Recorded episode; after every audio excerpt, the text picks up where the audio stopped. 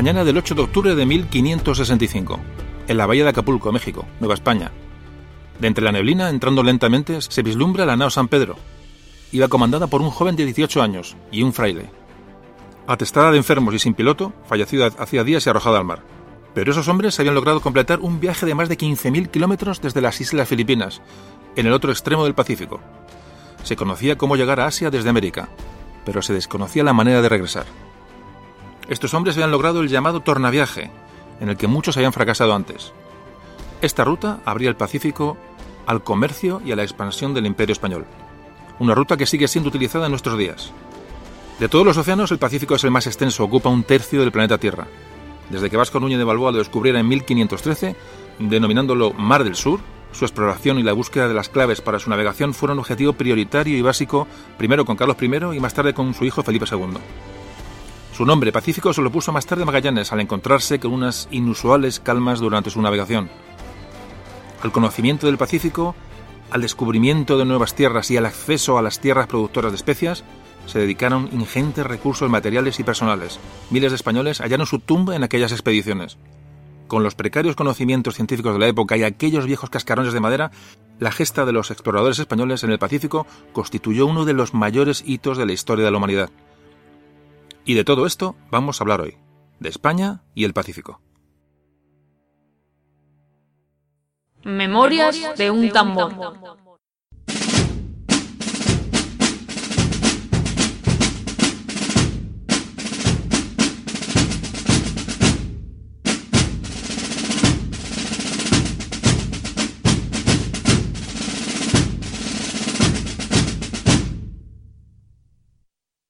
Bueno amigos, ya estamos aquí otra vez. Vamos a hablar eh, hoy del Pacífico, el Océano Pacífico y bueno, y su, conquista, su conocimiento, su exploración. Un tema apasionante, para lo cual os recomiendo encarecidamente que escuchéis el capítulo número uno, la primera vuelta al mundo, la primera vuelta al mundo de Magallanes y Juan Sebastián Elcano. Si no lo habéis escuchado, por favor, eh, escuchadlo y si alguno quiere escucharlo antes de, de escuchar este, bueno, pues mm, mejor que mejor porque van íntimamente ligados eh, ambos capítulos, ambas historias. Eh, bueno, pues como veis hoy toca siglo XVI, siglo XVI puro. Y vamos a ver como siempre qué pasaba en España por aquella época, que ya lo comentamos en el capítulo, digo, de la primera vuelta al mundo. Comentamos en ese capítulo que, eh, bueno, la, esa estabilidad del reinado de los reyes católicos se, se bueno, eh, empieza a perder fuerza a comienzos del XVI. Hay malas cosechas, hay hambrunas, se producen epidemias, hay una fuerte subida de impuestos. Este, bueno, se está al borde prácticamente de la insurrección popular. Isabel la Católica, Isabel, Isabel I de Castilla, muere en el año 1504. Su hija Juana, Juana la Loca, será Juana I, eh, se casa con Felipe I el Hermoso, el rey que va a, obrar como rey consorte. Y es muy importante que Juana de Castilla, Juana la Loca, será la última eh, trastámara. Con su marido Felipe I el Hermoso mm, se va a dar entrada a la Casa de Habsburgo, a los Austrias en España, muy importante. Carlos I, Carlos I de España, quinto de Alemania, será el primer rey propiamente eh, Austria o de la Casa de Habsburgo que va a reinar en España. Muere Felipe I el Hermoso y la, heredera, Juana de Castilla, Juana Loca, repito, para que lo ubiquéis mejor, eh, bueno, pues es recluida en Tordesillas y declarada incapacitada eh, por locura, por desequilibrio mental. Fundamentalmente, los artífices de este hecho son su padre, Fernando el Católico, y su propio hijo Carlos. Es un episodio poco explicado. Hay que decir que Fernando el Católico reinará en hasta 1516. A la muerte de Fernando el Católico va a haber un periodo de, bueno, de, una, de una regencia del cardenal Cisneros hasta que llegue Carlos de Gante, Carlos I, en 1517. Carlos I de España y V de Alemania. Una persona que se educó en Flandes, prácticamente no hablaba castellano y bueno, y, bueno, pues no conocía los usos, las costumbres eh, españolas y llegó a España en 1517. Se trae gran parte de su corte de Flandes, su corte flamenca, para ocupar puestos eh, aquí y eso provoca un gran descontento. Mientras va a Alemania para ser coronado como emperador del Sacro Imperio, hay que pensar que con Carlos eh, I, mm, bueno, el imperio es enorme, se, va a aglutinar los territorios de la monarquía ibérica con los territorios de la propia Casa de Austria. Ya digo, cuando va a ser coronado emperador de este Sacro Imperio, el Concejo de Toledo, la ciudad de Toledo, se pone al frente de otras ciudades que van a reclamar, van a protestar contra bueno, contra este sistema, contra esta manera de gobernar que parece que trae Carlos I. Dicen que va esta, esta, que este gobierno va a acarrear gastos que, que bueno, que deberían ser asumidos eh, siempre por la corona de Castilla, eh, que va a costar muchas, mucho dinero a los, a los castellanos y que bueno, y que el papel de Castilla, concretamente, va a quedar muy relegado a un segundo plano ante, bueno, ante la fortaleza de ese imperio, ¿no? que nos va, nos va a gobernar. Bueno, pues esto produce una serie de, revueltas, una serie de, de, protestas que va a dar origen a la guerra de las comunidades, a la guerra de los comuneros. Eh, todos conocéis, ya digo, algún día podemos hablar de ello, cuando toque los famosos comuneros Bravo, Padilla y Maldonado. Bueno, los, los, los comuneros, las comunidades se apoyan bueno, en la legitimidad de Juana I de Castilla, de Juana la Loca y bueno, sufren una derrota, eh, bueno, y ese periodo de, esta convulsión de la guerra de las, de las comunidades, bueno, pasa, pasa un periodo de, bueno, de más estabilidad con el reinado de Carlos I, al que sucederá más tarde, en el año 56, en el año 1556, su hijo Felipe, Felipe II. Y bueno, es una pequeña introducción dinástica y como hoy vamos a centrarnos en los viajes y en la expansión, pues vamos a repasar cómo estaba la situación entonces, bueno, en cuanto a, las, a las, conquistas, a los descubrimientos españoles. Fijaos, eh, arrancamos de, Cristóbal Colón, para empezar. 1492, como todos sabéis, Cristóbal Colón fundó la Española, actual Santo Domingo, Santo Domingo y Haití. Y desde allí, una vez dominados aquellos nativos y aquellas tierras, comenzaron la expansión hacia, hacia primero hacia las islas aledañas del Caribe y luego eh, bueno, pues ya se adentraron en el, en el continente, en la zona continental, o como se conocía entonces, un nombre muy bonito que se le daba es tierra firme. Se conocía como tierra firme, pues toda, toda tierra que no eran, no eran, que no eran insulares, que no eran islas. Bueno, pues nos encontramos en, en 1502, Nicolás, Nicolás Obando llegó a, a, la Española enviado por los reyes católicos. Y en 1509 llegó a, la Española como gobernador Diego Colón, el hijo de Cristóbal Colón. Pasamos a 1510 donde ya la base, esa base de operaciones en el Caribe se va trasladando de la Española, de la isla de la Española, se, se traslada a Cuba, a Santiago de Cuba, que fue conquistada y pacificada por Diego Velázquez. En 1512, Juan Ponce de León descubre y localiza la península de la Florida, muy importante.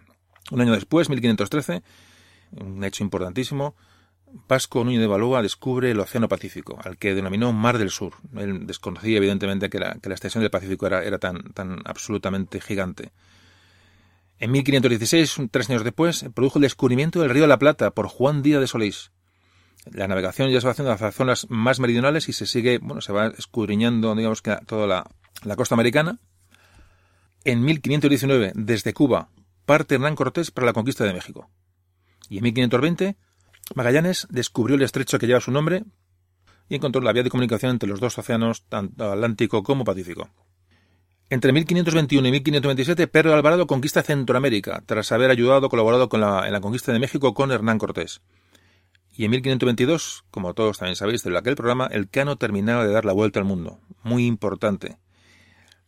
Entre 1526 y 1530, Sebastián Caboto remontó el Río de la Plata.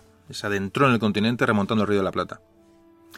En 1532, Francisco Pizarro organizó la conquista de Perú y desde allí bueno, pues eh, empezaron la conquista de Chile. Primero mm, lo hizo Almagro, Diego Almagro, y posteriormente, eh, años más tarde, prosiguió Pedro de Valdivia. Y en 1536, Pedro de Mendoza llegó al Río de la Plata con el objetivo de detener a los portugueses, fundando el puerto de Santa María de los Buenos Aires. Eh, luego, posteriormente, esa expedición fundaría la ciudad de Asunción en el interior. Bueno, pues esta es la, un poco la introducción eh, histórica y ubicarnos, eh, bueno, cómo estaban en ese momento los movimientos, eh, qué zonas conocían los españoles por entonces, más o menos, hasta que llegamos a la época en la que estamos hablando. Y ya nos trasladamos, bueno, un, pequeño resumen, voy a hacer un muy pequeño resumen de lo que vimos en el podcast 1 de la primera vuelta al mundo. Ya digo, muy leve porque, bueno, ahí podéis escucharlo y podéis sacar las conclusiones pertinentes. Pero bueno, muy, muy por encima, para introducirnos en este, en este capítulo, hay que decir que, si os acordáis, la, el Tratado de Tordesillas, esa división en la que, bueno, se traza un, meridiano imaginario que dividía el mundo en dos, en dos partes. Al este, todas las conquistas que se realizaron pertenecían a Portugal, y al oeste mmm, corresponderían a España. Portugal llegó hasta las Islas Molucas, las Islas Molucas que están en, en bueno, prácticamente al, inicio del, del, Pacífico, llegaron hasta allí bordeando África, lógicamente, ya digo, los mapas son importantes según uno, bueno, tiene claro los conceptos geográficos que estamos hablando, es muy importante que, que os aconsejo que cojáis un mapa, mucha gente me lo dice, que, que aparte de historia me estáis aprendiendo muchísima geografía, me alegro un montón. Eh, bueno, como os digo, eh, Portugal, eh, bueno, pues bordea África, bordea el cabo de Buena Esperanza, se mete en el Índico y va a llegar hasta los archipiélagos eh, cercanos a Asia. Y concretamente las Molucas, donde, como sabéis, hablábamos, estaban las famosas especias, esas especias que hoy nos parecen tan simples, pero entonces eran, eran valoradas como, bueno, mucho más que el oro, mucho más que el oro. Y, por supuesto, puesto que la Tierra era redonda, hecho ratificado muy recientemente por Juan Sebastián Elcano, al acabar su viaje, bueno, pues si los portugueses avanzaban desde un meridiano hacia oriente y los españoles avanzaban hacia occidente, en algún momento se tenían que encontrar, es decir, iba a haber, iba a haber un conflicto, siempre. Pero es que además el conflicto se produce porque se encuentran en los, estos famosos archipiélagos de Asia, en lo que hoy es el extremo este de Indonesia, es decir, las islas más pegadas a, a Papúa Nueva Guinea. Lo digo por si ves algún mapa o uno quiere, ubicarse. Es decir, las Molucas están al sur de, al sur de Filipinas y son y hoy pertenecen a es un archipiélago mm, el más al este de, Indonesia. Pero el problema de esta región y de ese encuentro entre España y Portugal era, como, digo, que la zona era rica en especias. Pues bueno, eh, finalizando la introducción, eh, bueno, tras la vuelta al mundo del cano, España estaba bajo el mandato de Carlos I y decide lanzarse al Pacífico pues en lo que sería, como vamos a ver luego, una auténtica epopeya de la que hoy vamos a hablar.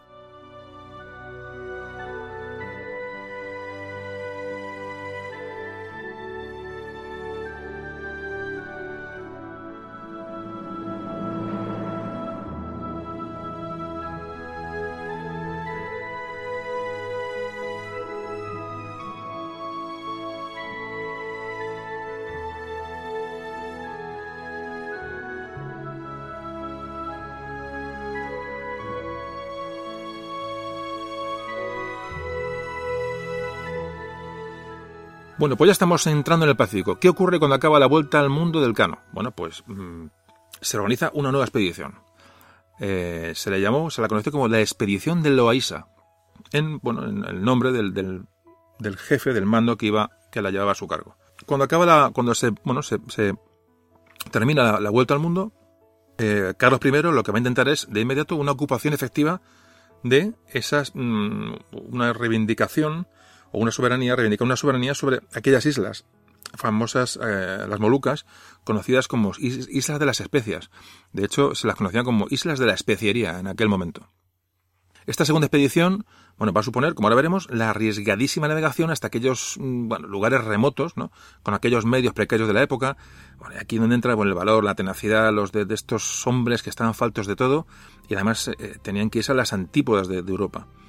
Bueno, pues esta gente, como ahora veremos, librarán, librarán durante años una guerra con Portugal, una guerra muy peculiar que eh, con Portugal, que estaban los portugueses están fuertemente asentados y por supuesto mucho mejor comunicados con su, con su metrópoli que lo pueden estar los españoles.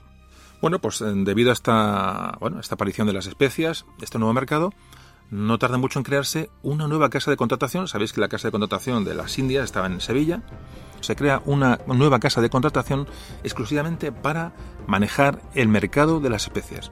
Bueno, pues eh, mm, se va a su sede, va a tenerla en La Coruña.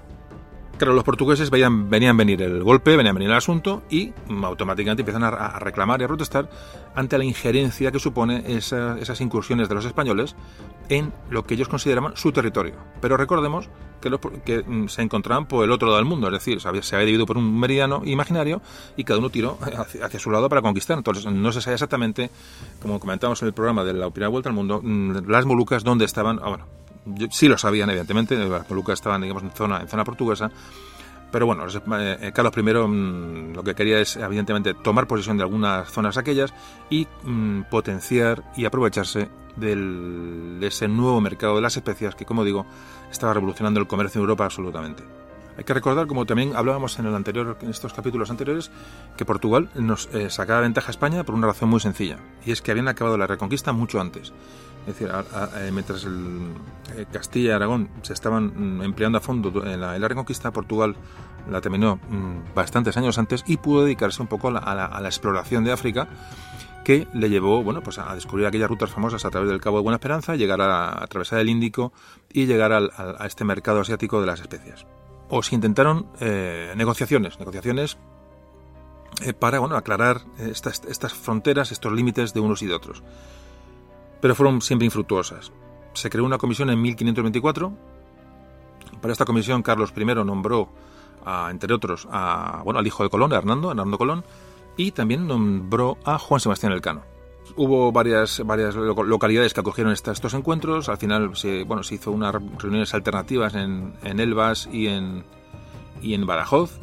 Pero bueno, realmente no se llegó a plantear nada porque las, las diferencias ya de previas eran tan grandes que las conversaciones fracasaron prácticamente sin iniciarse. Aquello ya aceleró la preparación, los preparativos ya previstos, de antemano por supuesto, de Carlos I, eh, con una gran expedición que iba a dirigirse al archipiélago de las Molucas y a tomar posesión de algunas islas en nombre del emperador eh, Carlos. Aquella expedición se conoció como la expedición de Loaiza, como antes comentábamos.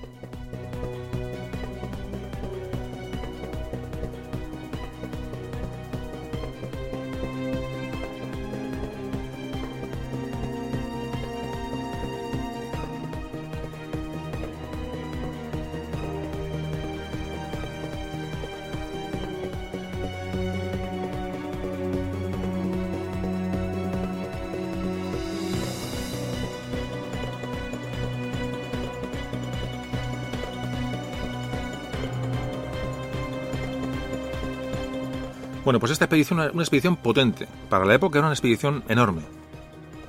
Nada más y nada menos que la componían siete naves. La Santa María la Victoria, la, Santo, la Sancti Spiritus, la Anunciada, la San Gabriel, la Santa María del Parral, la San Lesmes y el Santiago, que era un patache. Un patache es un barco más, más pequeño, más ligero. Siete naves que tenían como misión llegar a las Islas Molucas y tomar posesión de territorios. El mando, como decíamos antes, se le iba a dar a un, como capitán general, iba a ir de la expedición, lo, iba a ostentar García Jofre de Loaiza, nacido en Ciudad Real. Era un, caballero de la Orden de San Juan. Luego fueron caballeros de Malta. Parece que no tiene una gran experiencia náutica, aunque al estar en el Mediterráneo, como ya digo, bajo la Orden de San Juan, pues es muy probable que tuviera bueno, pues ciertas prácticas de navegación, pero a nivel mediterráneo, es decir, no, es para nada igual la navegación en el Mediterráneo que en los océanos abiertos. Bueno, se trataba de, la, clásica designación de la época, que se, eh, se le daba la, responsabilidad a un noble. ¿Por qué? Porque muchos de los que se embarcarían en aquellas expediciones no iban a aceptar el liderazgo de un hombre como Elcano, como Juan Sebastián Elcano, que iba en aquella expedición. Era el, el marino más experimentado, venía de la vuelta al mundo, mm, bueno, digamos que puede ser perfectamente el jefe de aquello, pero eh, se nombraba una persona por encima para evitar eh, problemas cuanto a las jerarquías.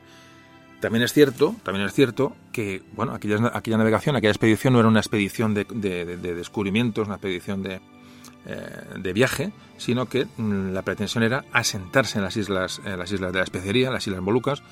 Entonces, eh, lógicamente, el mando de la expedición tenía que ser una persona que tuviera eh, no solamente dotes para la navegación, sino dotes para, como jefe, como, como administrador de, personas y, bueno, y para establecer la, la, supuesta colonia en aquellas islas. Iban a ir en esta expedición aproximadamente unos 450 hombres, que son muchísimos para la época, muchísimos, repito. La mayor parte de ellos eran soldados, bien armados, arcabuces, ballestas, los buques, las, las, perdón, las naos iban bien, bien artilladas, con potente artillería, tienen previsión de un encuentro con los, portugueses, como recordáis que ya hubo durante el viaje del Cano. Las gentes que componían, que componían esta expedición eran mayoritariamente vascos, cántabros, gallegos y sobre todo andaluces, los marineros, algunos flamencos, italianos, algún alemán, iban con, con esta gente y eh, Juan Sebastián Elcano iba acompañado de varios hermanos y un cuñado, que era el capitán del Santiago. Por supuesto, iban cargados con productos para comerciar, eh, baratijas, paños, eh, objetos de hierro, en fin, para comerciar con los indígenas de la zona. Y la idea es que varios de estos, de, estas, de estos barcos tenían que volver a España cargados de especias. Y otros se quedarían en las Molucas, bueno, pues como una fuerza naval, bueno, para vigilar, vigilar la, la, la zona eh, Loaiza recibe unas instrucciones del emperador, de Carlos I. Y se le dice que en ninguna manera, esto es textual, le dice, en ninguna manera se descubriese tierra ni se tocase en los límites del rey de Portugal. Es decir, eh, en teoría se le daban órdenes a Loaiza de que no, mm, de que no eh, bueno, eh, se metiera en zona portuguesa, que en cierto modo se respetaban esos pactos anteriores, pero bueno, hay una cierta carga de, bueno, de cinismo ¿no? en estas órdenes porque evidentemente Carlos I lo que quería era a toda costa eh, mm, tocar tierra allí y empezar a, bueno, a, conseguir tierras al otro lado del océano que nos proporcionaran las famosas especies. Todos sabían que los portugueses estaban allí y que iban a defenderlo, es decir, la, expedición sabía lo que iba perfectamente. Así que nos encontramos en la mañana del 21 24 de julio de 1525 Estos 450 hombres se embarcaron en una, aventura que duraría más de 10 años. Más de 10 años, evidentemente ellos no lo sabían. Zarpan de La Coruña y el 1 de agosto hacen escala en La Gomera, de donde zarpan el día 14 de agosto.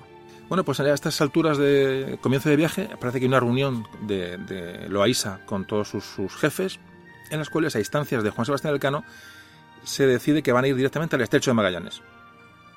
Y se acuerda que si alguna nao se pierde, se separa, que era muy común, bueno, pues eh, iban a encontrarse en la Bahía de Todos los Santos en Brasil, donde ahí esperaría el resto a la, durante 20 días esperarían la llegada de, bueno, de naos que pudieran haberse descolgado del grupo. Y en caso de no llegar ninguna embarcación, pues seguirían viaje y el segundo punto de encuentro sería más al sur, en el río de Santa Cruz. Habían quedado en que, bueno, en que en esas zonas de, contacto se dejaría bien visible una cruz grande y al pie de la cual se enterraría una olla con una olla con un mensaje indicando la situación y las, las circunstancias de, bueno, de los que habían pasado por allí por delante. Era una manera de comunicarse en caso, en caso de, de, de perderse. Bueno, pues nos metemos en el 18 de agosto. 18 de agosto, 1525, eh, en el cual ya empiezan los problemas para la expedición. Esto es un, denominador común en todas las expediciones. Una tormenta, fuerte tormenta, que parte del palo mayor de la, de la, de nao capitana, de la Santa María de la Victoria, donde iba Loaiza. La reparan a duras penas en alta mar, con grandes penalidades. Eh, cuentan que fue complicadísimo hacer aquella reparación. Y lo peor es al día siguiente cuando esta, esta nao Victoria, la nao Santa María de la Victoria, que va avariada, absolutamente avariada, va, pierde, pierde el control y aborda, choca con la nao Santa María del Parral. Parece que le destroza la popa, le rompe el palo de mesana y bueno, y siguen las reparaciones en alta mar con unas complicaciones absolutamente, absolutamente mm, increíbles, porque imaginaos lo que es reparar una nao aquellas con aquellas condiciones y aquellos medios, realmente, realmente muy, muy complicado. Llegamos al 5 de septiembre, están ya en la, costa, cerca de la costa, van bajando, bordeando de África, cerca de, las, de Sierra Leona, y allí parece que avistan un buque, un buque que ellos creen que es francés, entonces estamos en guerra con, España estaba en guerra con Francia, y Loaiza da orden de cazar aquel, aquel barco. Y ante la posible dispersión de las, de las, de las, de los barcos, Loaiza da un cañonazo indicando que se cese en la, persecución.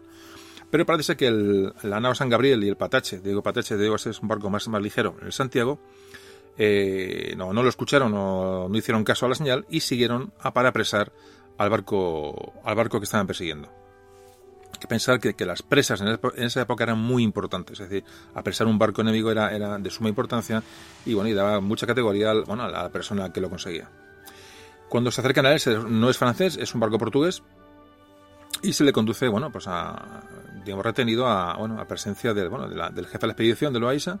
Bueno, pues aquí ya se produce la, primera disputa entre gente, es decir, el, el, tanto el capitán del, del, del, San Gabriel, que era de rango superior al del Patache, al de Santiago, bueno, pues reclamó que la presa era suya, el de Santiago que sí, que no. De hecho, hasta parece que así llegan a las armas entre los dos mandos. Empiezan las, ya las malas, las malas convivencias, muy comunes en todas estas expediciones. Eh, los egos de los egos del personal eran debían de ser absolutamente indómitos. Y bueno, y al final, pues parece que ante la imposibilidad de retener al barco portugués, pues se le deja marchar. Aquí empiezan los, problemas entre ellos. El 15 de octubre, llegan a la isla de San Mateo. Hoy se llama la isla de Anobón. Está, si la quiere buscar en el mapa, bueno, está frente a Gabón y Guinea Ecuatorial. Era una isla que abandonaron los portugueses después de una rebelión de esclavos. Había sido bueno, una isla de, de negreros. Y ahí en esa isla paran los españoles eh, y aprovechan bueno, para alimentarse de, de fruta fresca, de, de, en de, huevos, de aves, de, fin, y reparan un poco los buques. Y ahí ya juzga, hay un, ya hay un juicio al capitán del, del, del eslanao San Gabriel, el famoso incidente que tuvo con la detención de, los, de la nave portuguesa. Y se le arresta, dos meses arrestado el capitán del San Gabriel por haberse inmiscuido bueno, en las, en la, en, con el de Santiago, haber mentido, haber intentado apropiarse de la... Es decir, Loaiza somete a juicio el asunto y fijaos cómo sea el tema, que el capitán de San Gabriel es arrestado dos meses. También se arrestó a más eh, personajes de aquella, de aquella flota, mmm, sobre todo por poner en duda las órdenes que daba el cano. Como antes decía, estos, estos, estos niveles jerárquicos sociales ¿no? están muy marcados en aquella época y hay que, como siempre digo, hay que meterse y ver la época con los ojos de entonces, no con los de hoy. Es decir, eh, los estratos sociales estaban muy diferenciados, estaban muy marcados. Ya digo, cualquier persona que intentara eh, salirse de su tiesto social automáticamente estaba criticado y eran, y eran cortadas sus alas. ¿no? Entonces, bueno, pues esto ocurre, yo digo, en esta isla cercana a Guinea y Gabón. Y bueno, adelantamos un poco el viaje de la expedición y vamos al 5 de diciembre, día en que se avista por fin tierra americana, es decir, ya cruzan el Atlántico desde el Golfo de Guinea cruzan hacia lo que hoy es Brasil y empiezan a, a, costear, a recorrer la costa hacia el sur. Y llegamos al día 28 de diciembre, Día de los Santos Inocentes de 1525, donde, menuda broma, eh, arrecia la tormenta de una manera tremenda, pero cuando decimos tremenda es que desaparecen de la formación tanto la nao capitana, la Santa María de la Victoria, como la nao San Gabriel, desaparecen del grupo.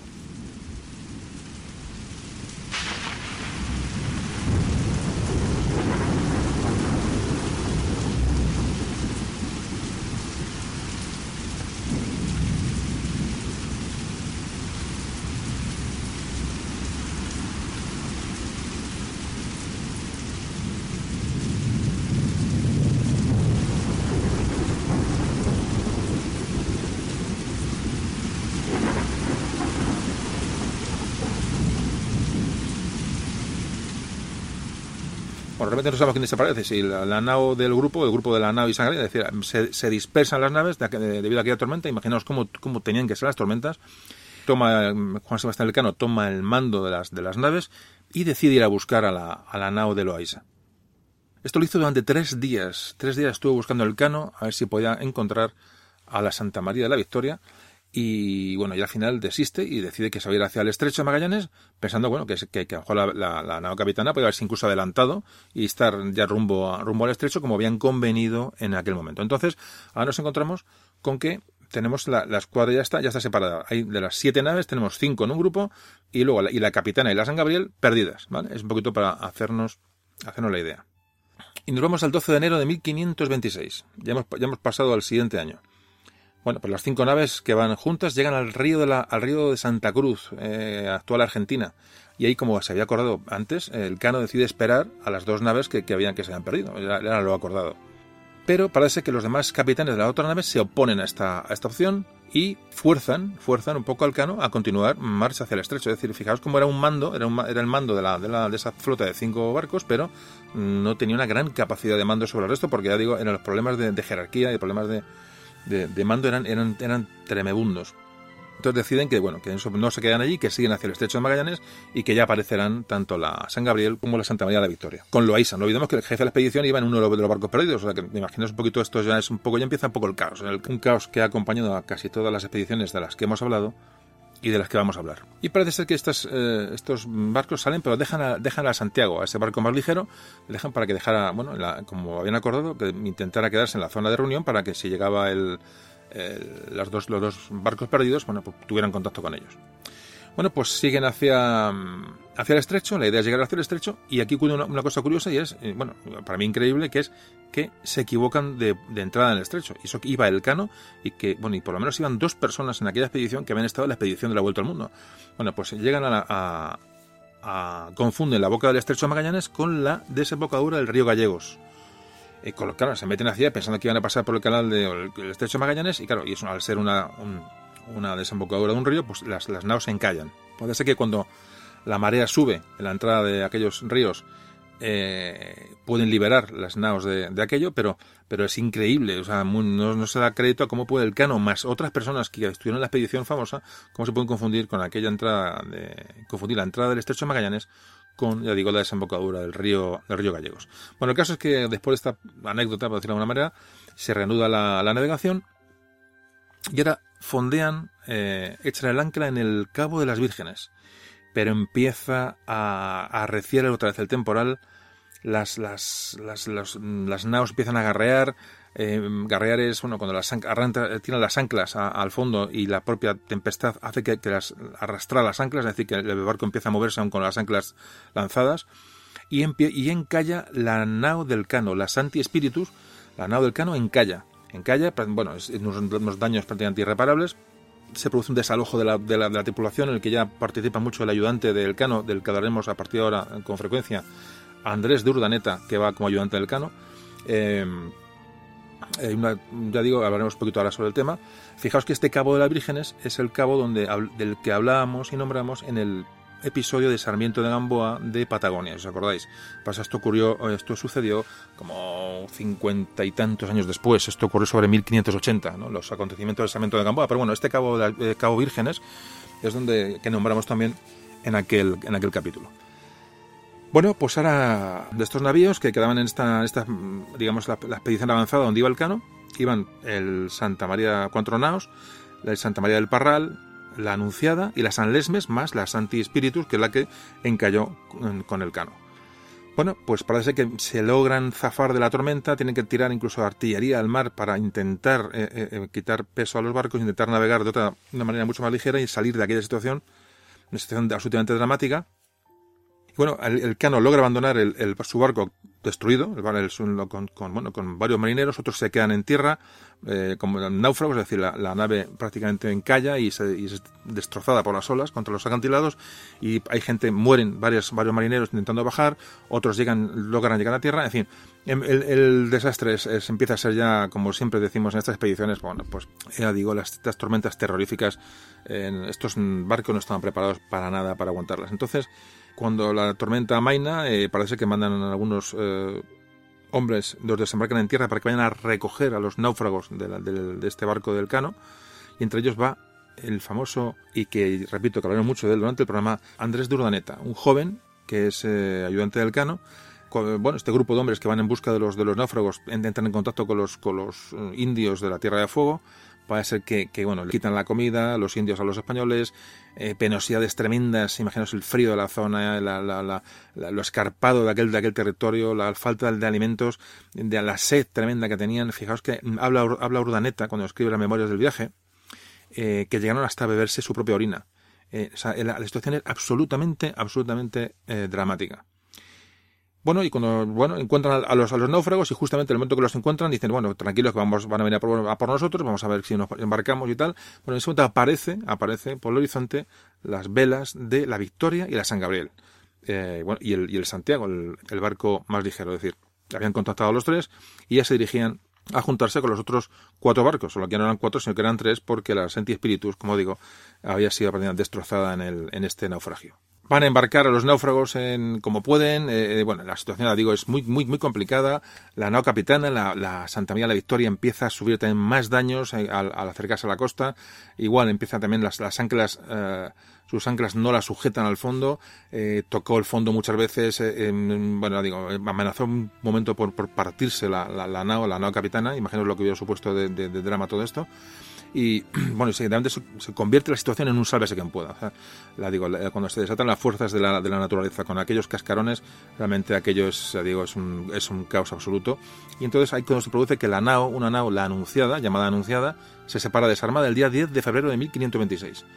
Parece ser que dicen que ellos no pasan, que no pasan por el cabo de, por el, perdón, por el estrecho Magallanes, que aquella zona es muy peligrosa, y que se dan la vuelta, parece ser con la intención de llegar a las Molucas vía África, vía Cabo de Buena Esperanza. Bueno, no sabemos si eso es verdad, si es mentira, sí, porque de aquella nao nunca más se supo, ni de ella, por supuesto, ni de su gente. Entonces, de las siete, de las siete naos que salieron, los siete barcos que salieron de La Coruña, de los siete nos quedan cinco. Otro incidente, un incidente importante, la San Lesmes, otra nao del grupo, del grupo de Loaiza. Bueno, pues estas corrientes, estas tormentas la arrastran, la arrastran, van a entrar por el, por el, digo, por la entrada del estrecho Magallanes y estas, estos temporales la arrastran hacia el sur. La lleva hasta a una latitud de 50 grados sur. Es decir, a esa latitud ya han rebasado la Tierra de Fuego y van a llevar, dicen los tripulantes de, las Aldesmes que vieron, vieron mar abierta. Es decir, mm, todo indica, todo indica que este, esta nao, eh, que luego se reincorporaría al grupo, afortunadamente, descubrieron el Cabo de Hornos. Se supone que es la primera, la primera embarcación europea que ve el Cabo de Hornos. Ya digo, por un, por un accidente, porque fueron arrastradas por, las, por, los, por la tempestad hacia allí. Evidentemente, este Cabo de Hornos, que se llama así en memoria de un, de un barco holandés, de una compañía comercial holandesa, se llamaba Horn, entonces viene ahí el nombre de, Cabo de Hornos, eh, de, este, de este nombre. Bueno, realmente, este cabo, en función de quién lo descubrió y quién lo vio primero, tenía que haberse llamado como el capitán de las Alesmes, que era, se llamaba Francisco de Oces. Luego, en buena justicia, tenía que haberse llamado el Cabo de Oces, no el Cabo de Hornos. Pero bueno, estas cosas las comento porque eh, luego la toponimia de, las, de cada sitio bueno, pues tiene, su, tiene su importancia y sus injusticias, como muchas veces hemos visto. En el caso de los españoles tienen muchas injusticias porque, ya digo, cantidad de, lugares han, han, tomado el nombre de descubridores holandeses, ingleses, franceses, eh, cuando realmente los españoles fueron los primeros que en, bueno, en estar en, aquellos lugares. Pero bueno, eh, seguimos adelante y nos quedamos ya bueno, con este movimiento caótico, este movimiento de, de angustia en la entrada del, del estrecho de Magallanes.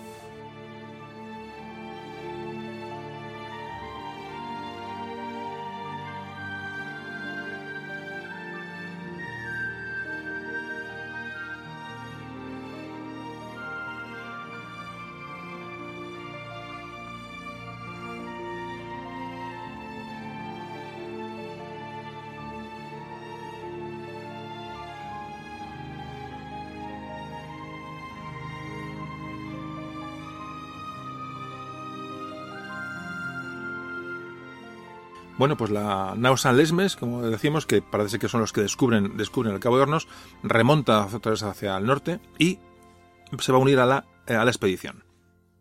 Tenemos, como decíamos, cinco barcos. Bueno, pues aquí se va a producir otra baja. La San Gabriel, su capitán Rodrigo de Acuña, deserta directamente de la, de la expedición y se dirige hacia Brasil. ¿Por qué? No lo sabemos. Porque fue, este fue el capitán que fue juzgado por aquellas disensiones con el otro capitán en, las costas africanas a raíz de la detención de aquel barco portugués. Pues no sabemos por qué, ni, por, qué no. Eh, abandona la, expedición y, se va hacia Brasil. Es allí, acercándose a un puerto brasileño, es atacada esta San Gabriel por tres buques franceses y bueno, este, este capitán, está en la cuña, parece que bueno, se equivoca, intenta negociar con los franceses, desembarca en su barco, va a hablar con ella parlamentar y es, y es apresado. Bueno, la tripulación de este Saldemes parece que rechaza el ataque francés de estos barcos franceses y huye de aquella, de aquella situación y va a llegar a Galicia, las costas de Galicia, el 28 de mayo. Es decir, la San Gabriel abandona la expedición y, bueno, y por lo menos sus marineros van a llegar a, van a, llegar a tierra. Entonces, eh, nos quedan cuatro barcos para continuar la expedición de Loaiza la, la capitana, la Santa María de la Victoria, y tres más. En esta situación, en el estrecho Magallanes, la, la capitana, la Santa María de la Victoria, está absolutamente tocada y, averiada. Va escorada y en medio del estrecho parece que, que, logran, bueno, por detener las vías de agua con tablas, con planchas de plomo que llevaban, unas cintas de hierro, es decir, llevaban, llevaban una, todo el material de reparación de las naos se volcaron sobre, para reparar la, la nao más grande, que era la, la nao Santa María de la Victoria, que era, bueno, un poco dependían, era la que, la que más capacidad de transporte tenía, y también aprovechan para reparar los otros, los otros tres barcos. Y por fin, bueno, por fin la expedición de Loaiza, muy mermada, como decimos, tras una navegación de 48 días que tardan en atravesar el estrecho de Magallanes, que se dice pronto, un 26 de mayo de 1596 salen al Pacífico. Es decir, por segunda vez, por segunda vez una expedición cruza el estrecho de Magallanes. Pero bueno, como el Pacífico y como todo el mundo conoce, no hace honor a su nombre para nada, lo mismo que el Cano se encontró con, y Magallanes se encontraron con una, con una, bueno, con unas condiciones meteorológicas mm, perfectas, aquí se encuentran con unas tormentas terroríficas. Y el 31 de mayo, a pocos días de pasar el, de salir a, Pacífico Abierto, los, las cuatro, los cuatro barcos se separan. no pueden mantener la unidad, no, se dejan de ver y se separan los cuatro. Y hay un temporal el 2 de junio que narra, narra Urdaneta en su, en su diario del viaje, que ya acaba por terminar por terminar de deshacer la, la, flota y separarla prácticamente por completo. Se convierte en pues, una auténtica tragedia. Vamos a ver qué pasó con cada uno de los cuatro, de los cuatro buques. El Santiago, el Patache, este que era un buque mucho más, mucho más ligero. Con este buque tenía el problema que no tenía en su bodegas espacio para almacenar alimentos. Entonces dependían mucho de la, alimentación, la alimentación de sus hombres de, la nao capitana, de la, Santa María Santa María de la Victoria. No tenían agua, no tenían, digo, víveres, y el, su capitán, que en ese momento la mandaba este Francisco de Doces, el famoso descubridor del, estrecho del, perdón, del Cabo de Hornos, bueno, pues en una navegación absolutamente, mm, bueno, inexplicable, logra eh, remontar hacia el norte, eh, por la costa americana, y va a llegar hasta eh, Nueva España. No paran antes porque no, esta, esa zona no está conquistada ni reconocida por los españoles, tanto el Perú, la zona de Perú, la zona de Chile. Esta zona no, no había, no había mm, los españoles no habían, pisado aquello todavía, entonces ellos buscan, buscan puertos que sean amigos, zonas donde puedan, donde puedan bueno, encontrar españoles y suben hacia el norte y llegan al Golfo de Tehuantepec el 25 de julio de 1526, digo, en una bueno, en una singladura absolutamente increíble que hace este barco tan ligero con, digo, al mando de Francisco de Doces que vuelvo a repetir, injustamente no recibió este cabo de horno su, nombre. ¿no? Las, eh, nos vamos a otro, otro barco, las San Lesmes. No se sabe nada por esta de perderle la, vista, salvo que, se, que se, se, cree, se intuye que pudo cruzar el Pacífico, parece ser, porque más de dos siglos después, fijaros, en 1772, casi nada, una fragata española, ya mucho más moderna evidentemente, encontró una gran cruz muy antigua, eh, muy cerca de Tahití, y deducen historiadores y bueno y investigadores que pudo ser la San la que bueno, llegar, allí. Eh, digo, son todas especulaciones, parece que hay restos que pueden ser de las San dos cañones que se encontraron en las islas eh, Tuamotu, eh, había, había indígenas en aquella, en aquella isla, en aquella zona con caracteres europeos, piel más clara, rubios, ojos claros. Es decir, suponen, suponen que esa gente pudo llegar incluso hasta Nueva Zelanda y tal vez llegarían a Australia. Eh, son todo especulaciones, pero fijaos lo que es, lo que es bueno, una nave perdida en medio del Pacífico, a saber, a saber lo que fue de aquella gente. ¿no? no, realmente no hay, no hay certeza eh, para nada. Y nos queda el Santa María del Parral, la nao Santa María del Parral, que parece que, tras muchas penalidades atravesó el Pacífico, llegó a las Islas Célebes, muy cerca de las Molucas, y ahí se produce un motín, motín en el cual asesinan al capitán, al hermano del capitán y al tesorero de la nao. Parece que la nao, tras este motín en Barranca, bueno, una isla cercana a la, a la isla de Cebú, y parece que los indígenas cuando desembarcan estos supervivientes les atacan, matan, matan a muchos y esclavizan a unos cuantos. Es un poquito lo que se sabe de la Santa María del Parral, que luego tocaremos un poquito de esta nao, porque luego hablamos un pelín de ella. Y bueno, nos quedamos ya con la última, con la nao capitana, con la Santa María de la Victoria, en la que iba Loaiza, el Cano, Urdaneta y el grueso de la expedición es el barco más grande. Lleva mm, gran parte de la tripulación de la tripulación de la Senti la nao del Cano, cuando embarra, cuando encalla, cuando, cuando zozobra. Eh, bueno, pasan gran parte de sus hombres a la, a la, a la nave más grande y se calcula que en esta nao capitana, la Santa María de la Victoria, iban en ese momento 140 hombres. 140 hombres con los que habría que completar, ya digo, de los 450 que salieron, nos quedan 140 para completar esa misión de, de tomar posesión de isla, en las Molucas y bueno, encontrarse con los portugueses. Fijaros, eh, eh, prácticamente estamos saliendo al Pacífico, ¿no? Fijaos, sí, es, un, es, una narración un poco, digo, eh, eh, bueno, con muchos datos, pero fijaos lo que, cómo se van cayendo barcos, cómo van desertando, cómo van equivocaciones, cómo se van perdiendo, cómo naufragan, ¿no? Algunos tampoco no se sabe ni siquiera cuál fueron su, cuál fue su, su, destino, ¿no? Pero es realmente, realmente es una aventura, una aventura impresionante. Y, y bueno, por supuesto, eh, vale, tenemos a, las, a la nao capitana, Santa María de la Victoria, navegando por el Pacífico, con sus tormentas, con sus calmas, con sus problemas y por supuesto aparece ya la gran enfermedad, la gran enfermedad que es el escorbuto, por no ingerir alimentos frescos. Fijaos, eh, eh, eh Urdaneta, este Andrés Urdaneta, el ayudante del ayudante de Juan Sebastián Elcano, escribió un diario, un diario de, la, de a bordo y entonces comenta sobre el tema de del escorbuto. y abro comillas textualmente. Dice, toda esa gente que falleció murió de crecerse las encías en tanta cantidad que no podían comer ninguna cosa. Yo vi sacar a un hombre tanto grosor de carne de las encías como un dedo, y al otro día tenerlas crecidas como si no le hubieran hecho nada. Habla también Urdaneta cómo eh, muere gente en, la, esta, en, este, en este mismo momento, muere gente y él describe que le han ahogado los piojos. Esto lo escribe Urdaneta literalmente. Es espeluznante realmente, o sea, no creo que nadie se pueda imaginar lo que era una travesía de ese tipo.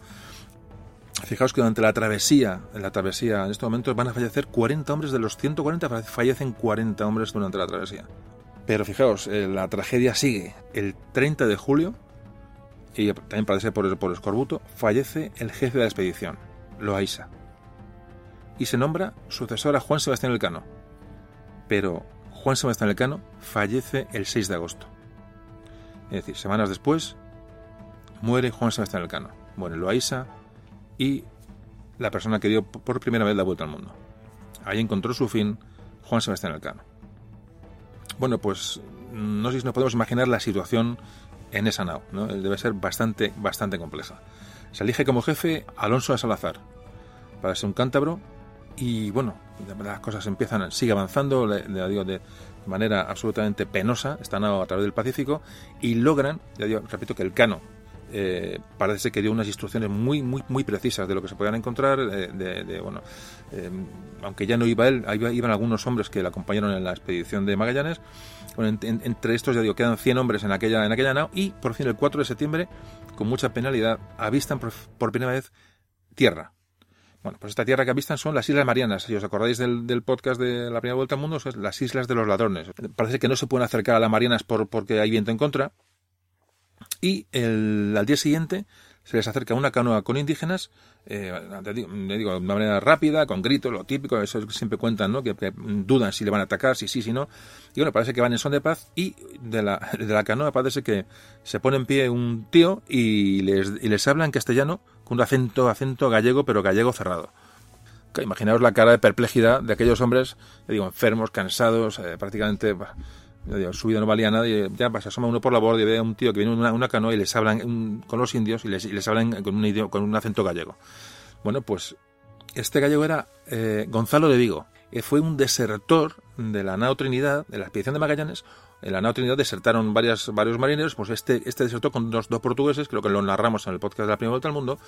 A los dos portugueses parece que los matan los indígenas y este, Gonzalo de Vigo, pues um, bueno, pues empieza a convivir con los, con los indígenas, bueno, y se hace uno, uno de ellos y es el que, al ver el barco español, bueno, va por él y empieza a hacer de intérprete y, en fin, lo primero que pide es un seguro real al jefe de la, de la nave para bueno, yo estoy aquí, os ayudo, pero digamos, todas mis, mis penas, todos mis, mis, eh, mis delitos cometidos anteriormente quedan, quedan olvidados. Esto se llamaba seguro real y el capitán de la, de la nao, de la nao Santa María de la Victoria, le dice que sí, que sin problemas, que les ayude, que entonces eh, automáticamente, ah, bueno, ah, por medio de este gallego, imaginaos la situación, ¿eh? es que, es que eh, o sea, llegar a las Islas Marianas, que hoy sabemos están las Islas Marianas, se llega con un avión, con 40 aviones, 40 combinaciones, no hay ningún problema, pero entonces estamos hablando del fin del mundo. Llegar a una nao en ese momento y que en una canoa de indígenas eh, eh, eh, uno, uno de los de los supuestos indios le sale en español y con acento gallego, realmente, no, la cosa es, la cosa es de traca, ¿no? Son, son situaciones realmente, realmente que son, son increíbles, ¿no? Bueno, pues este, este Gonzalo Digo, repito, parece que ya, mm, bueno, les hace llegar a los, a los marineros españoles alimentos frescos, frutas, habla de patatas, de sal, arroz, cocos, plátanos, todo esto está mm, descrito por Urdaneta en su, en su diario. Y bueno, pues, pues em, la gente enferma a bordo pues empieza a comer, empieza a, poco a, bueno, a mejorar. Pero aún así, fijaos, eh, a los pocos días muere el jefe, Alonso de Salazar. Parece que no, jefe que se nombraba, jefe que, jefe que fallecía. Y ahí empieza una, una, discusión en que si el jefe va a ser un tal eh, Zarquizano o Hernando, o Hernando de Bustamante. Eh, los dos son veteranos de la expedición de Magallanes. Os comentaba que había gente veterana de la Vuelta al Mundo. Estos dos son dos de ellos. Zarquizano y Bustamante, y entonces empieza ya otra vez la trifulca a ver quién es el que manda la, expedición. La expedición ya era un barco maltrecho, prácticamente averiado y perdido, eh, perdido en, el, en el Pacífico. Bueno, pues eh, entonces parece que se vota, se vota entre los marineros, quién es el capitán de la, de la expedición, y cuando parece que está acabando la votación, este Zarquizano se acerca la, a, la, a la, cesta con las papeletas y las tira al mar. Y dice, no, aquí, aquí jefe soy yo. Este dijo, aquí de urnas, aquí de urnas lo justito, debió pensar. Y bueno, y él se autonombró jefe de la expedición. Bueno, pues ya tenemos la expedición con un jefe más o menos eh, definido parece que sean, bueno, que estas vituallas que han subido en las Islas Marianas ayudan a la gente a, continuar y ya siguen avanzando, con un navío muy averiado. Fijaos, la predicción de Loaiza no, no, es mucho más menos compleja que la de la Vuelta al Mundo, a pesar de que ya sabían por dónde iban. O sea, imaginaos la, cantidad de, de, tragedia que lleva todo esto. Pero si nos paramos a pensar un poquito en lo que era aquello, es absolutamente terrorífico, terrible, las condiciones de navegación de estos, de estos hombres. Bueno, como iba diciendo, eh, siguen avanzando y van a llegar a, tras varias escalas, van a llegar a la isla de Mindanao y Cebú. Eh, luego a la isla, a la isla de Talao, en la que ya estamos en las Islas Célebes. Hablamos del día 22 de octubre de 1526. Bueno, han vista con, con el rey de la zona, empiezan a intercambiar víveres, eh, en fin, eh, ya, ya, empieza un poquito el trasiego de, bueno, de contacto con los, con los indígenas del, del Pacífico. Y el 29 de octubre avistan a la isla de Gilolo. La isla de Gilolo el nombre que ya va a aparecer mucho ya durante el programa, está en las Molucas, llegan a esta isla tras 15 meses de un viaje absolutamente terrible. 15 meses de viaje y arriban, llegamos a ya una de las islas que tenían eh, previsión, ya digo, o tenían referencias que podía ser una de las islas para desembarcar y tomar, tomar asentamiento y bueno y, y proceder un poco a la toma de, ya digo, de esas islas de las especias o islas de la especiería. Bueno, como antes decimos, de las siete embarcaciones solo queda una, prácticamente inservible, y de los 475 hombres que salieron de La Coruña, como antes comentábamos, solo 100 aproximadamente van a llegar a la isla de Gilolo, de la que vamos a hablar enseguida, porque los portugueses nos están esperando con cara de pocos amigos.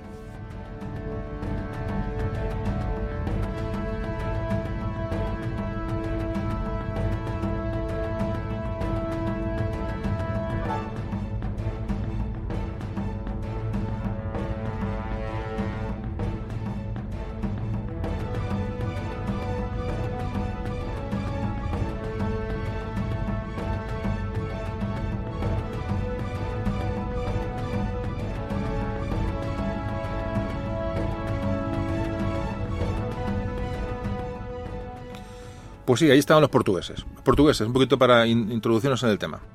Tras su expansión por el Océano Índico, pues ya han tomado, ya digo, Malaca, centro comercial muy importante eh, de las islas de las, de las especias, eh, y, muchas islas de, de las especias, todas las, Molucas.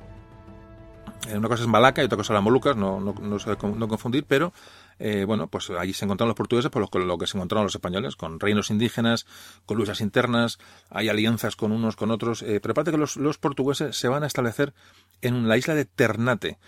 He colgado un mapa en la web, en memoria.com, y también lo pondremos en Facebook. Entonces, eh, si queréis verlo ahí, eh, bueno, se ve con eso, las islas de, que vamos a hablar ahora.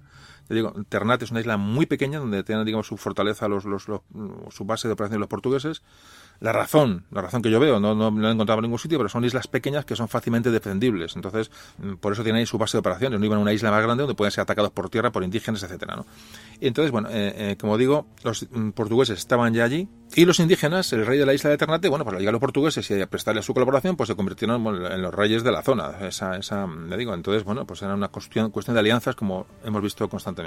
Bueno, pues llega la Santa María de la Victoria, a las islas de la zona y claro, los, los indígenas que ya los conocen porque han estado allí con el viaje del, Cano, pues les agasajan y dicen, bueno, ¿por qué? Porque ven una ayuda que le pueden recibir de estos nuevos europeos no contra el, contra el dominio portugués que se está desarrollando pues en todas las islas de las Molucas, ¿no? Entonces, bueno, pues los españoles desembarcan en Gilolo, Gilolo, eh, digo, en el mapa es eh, eh, Almajera, la isla de Almajera es, es Gilolo, los españoles se encuentran con que los portugueses dominan la situación, eh, prácticamente dominan las a las tribus, dominan la, zona de aquellas islas. Y los españoles cuando llegan allí dicen que son, que son siete naos, que el resto venía detrás. Y esto se lo explica se lo explica eh, Urdaneta, que es el que va, digamos, de embajador a hablar con los, indios, le dice, bueno, que vienen más barcos detrás, que van a llegar en breve, y que, bueno, que, les apoyen, etcétera, etcétera. Si os acordáis, en Tidore, que es la isla que van a, van a tomar los españoles, van a sentarse los españoles enfrente de Ternate, que es la isla, la isla portuguesa. Yo digo, podéis ver el mapa para que os un poquito una idea de lo que estamos hablando. Son dos islas absolutamente ridículas desde este archipiélago, donde se va, se va, digo, se va a montar a la, se va a montar la tremolina. Es bueno, es bueno ubicarse. Bueno, pues los portugueses se enteran de que los españoles han llegado, así que aparecen por allí justamente el día 30 de noviembre de 1527. Cuenta Urdaneta en su, en su diario que se presentan los portugueses a la zona donde están los españoles, donde desembarcan los españoles, para que se vayan. Ya les, les, amenazan con que bueno tienen que marcharse y que o se van de allí ahora mismo, que esas zonas, esas tierras son del rey de, rey de Portugal, o con su flota, una flota relativamente pequeña, pero una flota mm, bueno superior evidentemente a la española, que solo era de una nao y encima mm, averiada, que les iban a disparar y que iban a hundir la nave allí y que aquí se quedan los españoles. Bueno, los españoles no se dieron por enterados, mm, dijeron que ellos estaban allí, que no se iban, y que tienen instrucciones del emperador Carlos I de mm, repeler cualquier ataque de los portugueses en las islas. Pues ya está montado el lío. Los españoles que no estaban decididos a dejarse a dejarse amilanar pusieron rumbo, digo, a, Tidore, eh, donde van a desembarcar el día 29 de diciembre. Eh, y ahí se encuentran, ahí se encuentran con una flota portuguesa, una flotilla portuguesa que les iba, les iba a cazar. Esta flota portuguesa era de dos carabelas, una fusta, una fusta es una, una, galera pequeña, y un batel grande, un barco ligero, un barco muy ligero, pero de tamaño grande. Es decir, otros barcos con, con eh, llevaban, parece que 80 paraos. Los paraos que ahora hablaremos de ellos son naves, son barcos pequeños de pesca de la, de la zona de, de, digo, de, estas islas de las Molucas. Es decir, una flota importante que iban por la nao Santa María de la Victoria. Parece ser que evidentemente la nao estaba averiada, pero era una nao grande, tenía bastante artillería, y con los españoles, los, los 100 españoles que quedaban, no quedan más que 100, muy dispuestos a defenderla. No parece que entre problemas de viento, problemas de tal, bueno, pues no, los portugueses parece que desisten en este primer intento de, del ataque a la Santa María de la Victoria. Como digo, los españoles fondean en la isla de, de Tidore, donde le recibe su rey, que le jura lealtad, es decir, ve, que la ayuda puede ser importante, que por fin llegan, como digo, otros, otros europeos para hacer mm, frente a los, a los portugueses. Y los españoles, como muestra de amistad, pues empiezan a construir bueno, pues una serie de fortificaciones en, en, la isla de Tidore. Eh, desembarcan parte de la artillería eh, para defender eh, bueno ya ataques de, de, los portugueses. Parece que los, los, los, indígenas ayudan a la construcción de estos de estos mm, semifuertes no estos baluartes no que empiezan a hacer con maderas con es decir fijaos la, la precariedad de medios que, que puede contar aquella gente de que desembarcan gran parte de los enseres de la, de la nao. Pero imaginaos la situación, o sea, apenas, apenas un centenar de hombres, 50 bajan, 50 se quedan, eh, ahí asentados en una islita pequeña en donde nadie sabe ni que estaban ni que se les imaginaba allí, sin saber si los barcos llegarían, esos, las otras naos que se habían perdido en el camino, llegarían o no llegarían, evidentemente no llegó ninguna de las que salieron con Loaiza. Habían muerto sus jefes, había muerto Loaiza, había muerto el Cano, había muerto el tercer jefe que se nombró, esta situación, fijaos que es auténticamente increíble, no sé cómo, cómo denominarla, va a comenzar pues una de las guerras más singulares, una guerra singular y extraña y rara eh, contra los portugueses que estaban allí asentados. Aquí empiezan las, los hechos, digamos, bélicos entre estos dos grupos de, europeos que intentaban, pues tener, prevalecer, en las Islas de las Especias. Y el 17 de enero de 1527, unos días después del fondeo de los españoles en Tidore, a medianoche parece que una, flotilla portuguesa se acerca sigilosamente al fondeadero para atacar la nao, la única nao española. Parece que la quieren tomar por sorpresa, pero estaban los españoles esperando eh, con gente en la playa, con habían bajado piezas de artillería a la, a la playa y parece que hacen fuego a los portugueses y rechazan, rechazan el intento de ataque a la, a la nao. Aún así, la nao recibe algunos impactos, empieza a estar muy, muy, muy tocada, más de lo que estaba, y al día siguiente vuelve otra vez la flotilla portuguesa, otra vez a, reanudar el bombardeo a larga distancia. Para, su intención era hundir, hundir el barco. Hundir el barco para dejar a los españoles sin posibilidad de movimiento y dejarles aislados en aquellas islas. ¿no? Es un poquito la, táctica portuguesa es eh, y la urgencia era hundir aquella nao que ya, como digo, estaba bastante desvencijada. Se reanuda el cañoneo por la tarde, decir, ya es una batalla en toda regla. y parece que, los tiros de los españoles desde tierra y desde la nao pues les disuaden de seguir con el ataque a, la, nao, a la nao capitana. Vuelve al día, siguiente, otra vez la flota portuguesa a por el barco español. Vuelven a dar varios impactos otra vez en, la nao, pero parece que se les revienta un cañón a los portugueses, tienen un problema grave en, su artillería y parece que, ya mm, sin municiones y cansados, parece que ceden un poco en el ataque al barco español.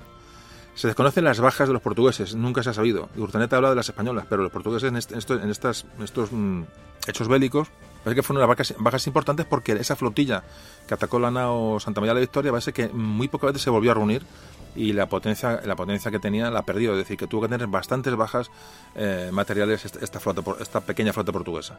Bueno, pues ya entramos en una época ya de, combates continuos, es decir, ya se generaliza la guerra. El rey de Gilolo, que digo está en la isla más grande, que es Jalmajera, repito los nombres para que si los planos, los planos saldados, pide que una guarnición española mm, desembarque en esa isla para defenderse de los, de los portugueses con alguna artillería. Parece que los españoles mandan 20 hombres y dos piezas que han apresado a los portugueses durante estos, estos combates.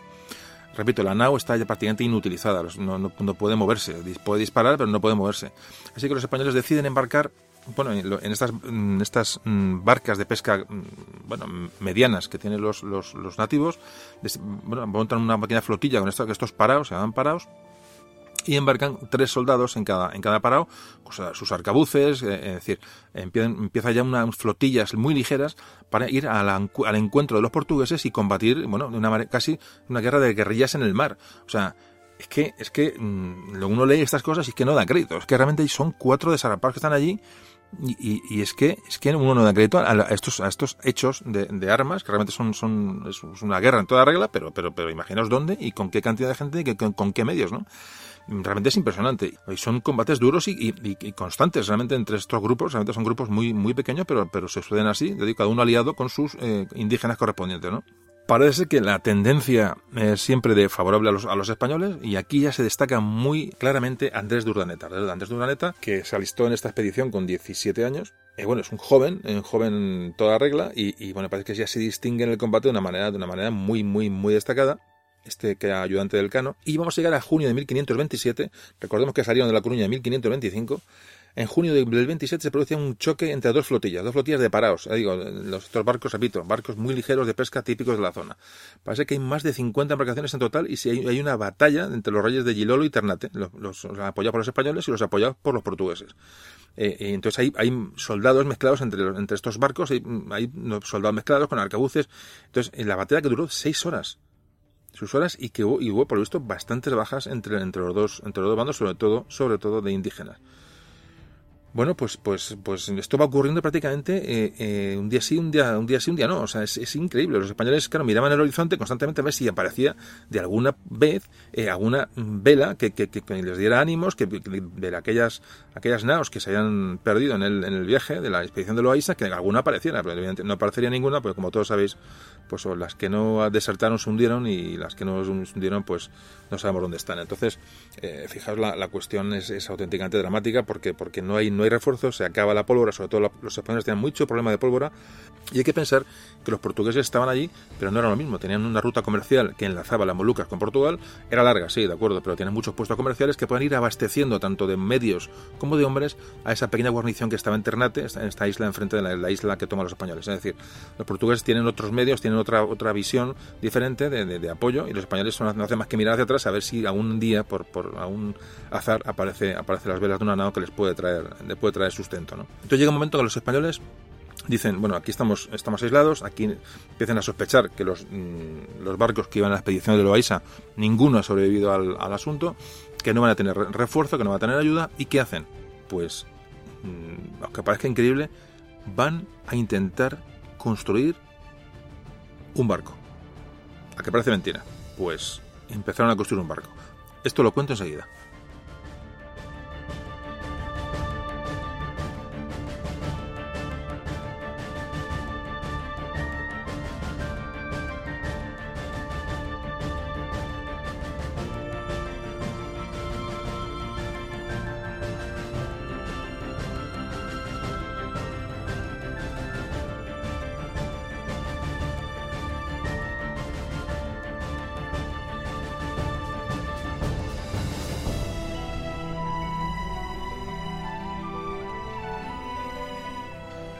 Pues sí, dicho y hecho, empiezan a construir un barco. Quieren construir una nao, ni más ni más menos. Pero se encuentran con el problema de las maderas de la zona. Las maderas de aquellas islas eh, eh, se pudren, eh, no son resistentes, es decir, se encuentran con el problema entonces tienen que desistir de hacer de esa, pequeña nao para... Su intención es, primero, lo primero es intentar construir una nao para salir de allí, salir de allí o intentar avisar a alguien de que están allí. O sea, realmente, realmente es una situación bastante, bastante desesperada hasta el punto que empieza a construir un barco. Así que no lo vais a imaginar, pero cuando desisten de construir la nao, ¿sabéis qué van a construir? Pues una galera, así como suena. Como decimos, una, galera pequeña que se llama Fusta. Cuando hablamos de galera, es un barco de remos, como todos sabéis, ¿no? Habéis visto en, películas, eh, es una galera, un barco eh, basado en, bueno, en, remeros. Claro, en, aquellas, en aquella zona las aguas y los vientos eran muy poco, conocidos, aguas poco profundas, es una zona que hay una guerra, como decimos, dentro de archipiélagos, pues una galera era mucho más manejable que una, nao que dependía del viento. Entonces eh, optan por construir una, una galera. De hecho, los, los, portugueses ya tenían una, como su, el buque insignia del portugués era, era, una galera también. Entonces intentan un poco igualar la fuerza portuguesa construyendo, construyéndola. Parece ser que los portugueses empiezan a fracasar en el intento de atacar a los españoles, de, expulsarlos de allí, y empiezan un poco a, en la idea de negociar, ¿no? Fijaos hasta qué punto se, llega a plantear, aunque no se llega a producir, un duelo personal entre los dos jefes de, ambos, de portugueses y españoles, que bueno, que dirimiera quién se quedaba y quién no se quedaba. Bueno, no se llega a esto, pero repito, podéis imaginar este, este puñado de, de, portugueses españoles ahí dándose mamporros en, en, digo, en, ningún sitio, porque realmente estas islas son ningún sitio. O sea, es que, es, que es, realmente es una, es una historia una historia increíble. Esta, esta guerra, porque realmente es una guerra entre Portugal y España en, las antípodas, ¿no? Parece que los portugueses intentan comprar a la de Tidore y Lolo, los aliados españoles, para que les traicionaran y les, los mataran.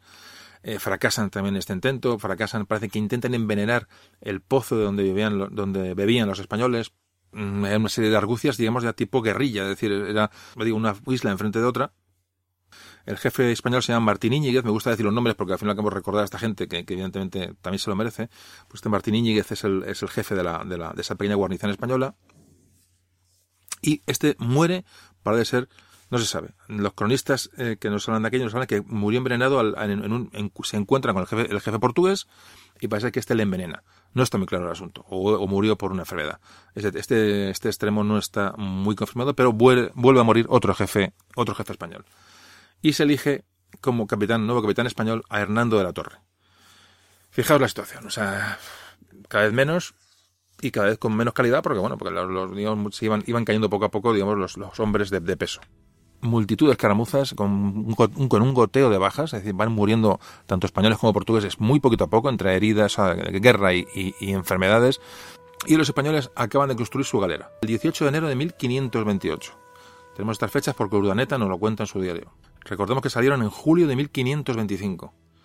Llevamos camino de los tres años. Bueno, pues esta, esta pequeña galera se le montan las mejores piezas de artillería que llevaba la, la la Santa María de la Victoria, y se nombra el capitán de la misma a un tal Alonso de los Ríos. Parece que los portugueses contaban en la isla de Ternate con unos 80 hombres portugueses. Tenían la galera, tenían embarcaciones más pequeñas pero muy bien, bien, bien artilladas. Y se va a producir en marzo una batalla grande entre la escuadra de, de Gilolo, que eran con sus paraos, esas, ya repito, esos, barcos pesqueros de la zona, se juntaron con 10 mm, barcos de, de, Tidore y 30 españoles embarcados en, en aquellos barcos, justo con 800 guerreros indígenas. Bueno, pues chocaron con otra flota parecida, igual de Ternate, con igual de indígenas y portugueses mezclados entre ellos, estratégicamente colocados. Realmente eran batallas ya, ya grandes, navales, pero, pero, pero mm, barcos pequeños, pero eran, eran, eran batallas en toda regla. Es un combate muy duro, dura tres horas esta batalla, no hay un resultado claro. Parece que los españoles se quedan, parece que una victoria ligeramente del lado de los españoles, porque puesto que capturan eh, bastante material, pero aún así, aunque no hubieran muerto en la propia batalla, los goteos después del combate de infecciones, de heridas, eh, imaginaos, no había ningún tipo de medicación, ningún tipo de cuidado, ningún, la higiene era, la mínima, pues imaginaos, imaginaos la, cuestión. Pues, seguían muriendo gente. Después de una batalla de estas, morían eh, españoles y portugueses, morían bueno, digo, de enfermedades, de, infecciones, etcétera. El problema de los españoles ya era la pólvora, no contaban con pólvora. Los portugueses sí, porque tienen más, más lugares de, de, abastecimiento. Entonces, ya la cuestión empieza a ponerse, a ponerse complicada y repito, las bajas siguen, siguen aumentando. Solo que los españoles pues, no pueden reponerlas. Los portugueses pueden, bueno, de, de localidades vecinas pueden eh, bueno, aportar hombres, tampoco mucha cantidad, pero podían, digamos, suplir aquella guarnición, pero los españoles son los que llegaron y ya digo, ese goteo de bajas pues va, mermando la, fuerza española. Bueno, y pensaréis y diréis, bueno, ¿y qué pasaba en España? Porque esta petición se lanza y bueno, que no se sabe nada de ella, no se sabe, no hay referencias. Bueno, pues la corte de Carlos I, evidentemente, pues estaba un poco en marcha y no habían olvidado esta expedición, aunque la gente de la expedición llegara a dudar de que los hubiera olvidado, porque realmente haya pasado mucho tiempo. De hecho, se había preparado una, nueva expedición eh, de refuerzo. Le puso al mando, al mando de esta expedición a un veneciano, un buen cartógrafo, se llama Sebastián Caboto, que tenía tres naos y una carabela, con 200 hombres. Pues iban a acudir, digamos, a buscar o ayudar a la expedición de Loaiza. Zarpó de Sevilla el 3 de abril de 1526, es decir, un, casi un año, después, año después de la salida de, de Loaiza, pero lo típico, la expedición de Caboto, problemas, desavenencias, enfermedades, tormentas. Bueno, ¿cómo será que, que, Caboto no pasó del río, del río de la Plata? Se dio media vuelta. De las cuatro oh, naves que salieron de Sevilla, solamente regresó una y 20 hombres de los 210 con los que salió. Fijaos que, la, que de haber llegado una de las tres, los tres barcos que iban en esta expedición, con que hubiera llegado uno a, a las Molucas, solo uno, con más gente, con bueno, hubiera sido un apoyo, un, bueno, un apoyo moral a aquellos que estaban allí, ¿no? A la gente de, a la gente de la expedición de Loaiza, esos puñados, ese puñado de hombres, ¿no? Y sí se va a producir un hecho relevante ahora, y es que en medio de aquella guerra, de como está hablando en, la, las Molucas, un día aparece un barco eh, en el horizonte, unas velas. Y parece ser que los que bueno, los españoles los portugueses, por la ruta que traía, puede ser perfectamente español, y si ya se produce esa incertidumbre, ¿no? Si era española, si era portuguesa la, esta nave. Bueno, mmm, la nave era española. La nave era española y ya le explicamos un poco el asunto. La ruta del estrecho de Magallanes era muy dura, muy, muy peligrosa. Entonces había que encontrar otra solución para apoyar las expediciones en el, en el Pacífico. Entonces, eh, como todos sabéis, Hernán Cortés ya en esta época ya había conquistado eh, México, ya estaría Nueva España, y se pensó que esta zona de Nueva España podía ser una base de partida para conectar con, bueno, con, las, con las islas, con las Molucas. Un viaje desde la península hasta las Molucas era, como estamos viendo, prácticamente era un suicidio, seguía siendo un suicidio, llegaban, el porcentaje de, hombres que llegaban después de salir de España eran, mínimos, pero si, si esa expedición partía desde América, evidentemente solamente cruzar el Pacífico, bueno, pues podía, tener muchas más posibilidades de llegar eh, sana y salva. Entonces Cortés, Hernán Cortés, que, que aparte de su genio militar, que lo era, eh, tiene unas grandes dotes de or como organizador. Hernán Cortés es un personaje que habría que tratar con tranquilidad y en un podcast aparte, sin duda. Otro, eh, otro personaje vapuleado, vapuleado no, más que vapuleado por la leyenda negra. Eh, habría que dedicarle un capítulo a, a Hernán Cortés sin perder de vista sus errores y sus, y sus eh, excesos, que los tuvo, pero Hernán Cortés es un personaje básico en, para entender todo esto, ¿no?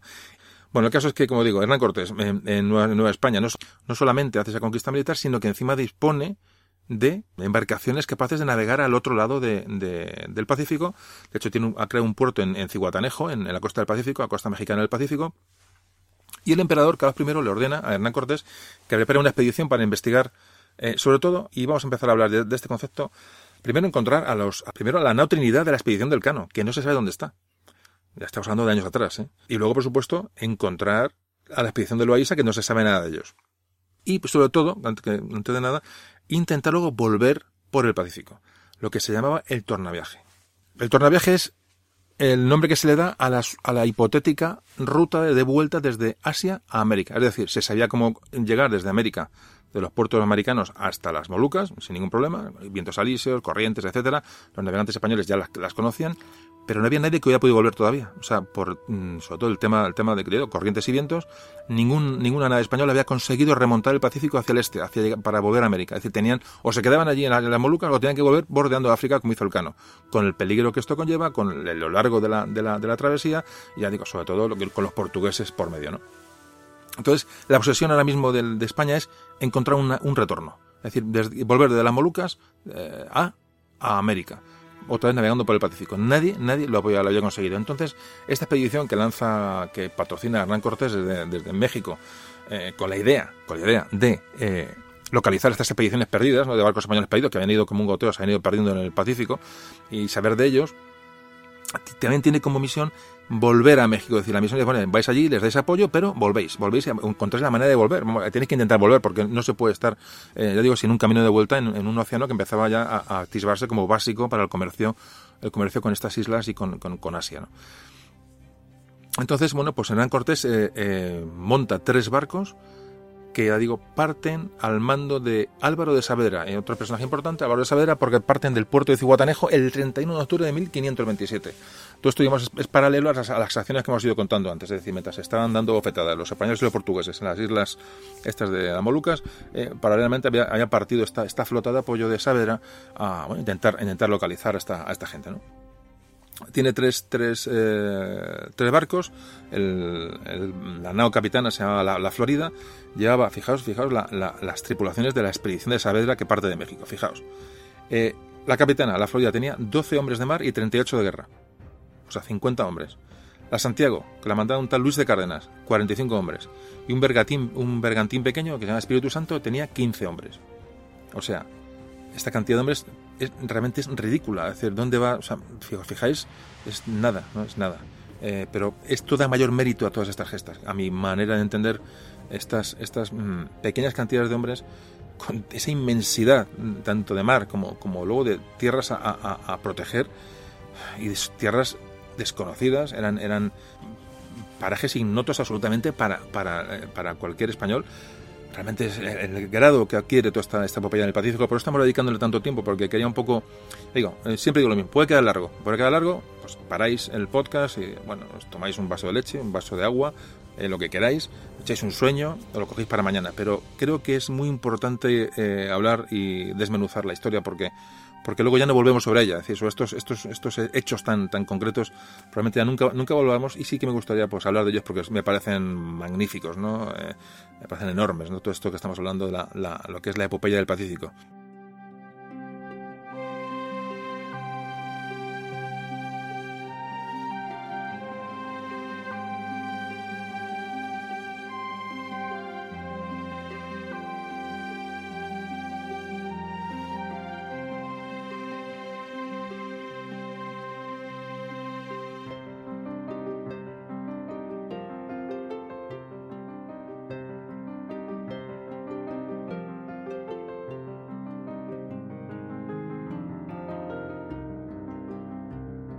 Bueno, pues eh, esta expedición de Saavedra se dirige hacia la Molucas, va en busca de la expedición de Loaiza y de los, a un barco que quedó en el camino, le digo, la Trinidad, concretamente de la expedición del Cano.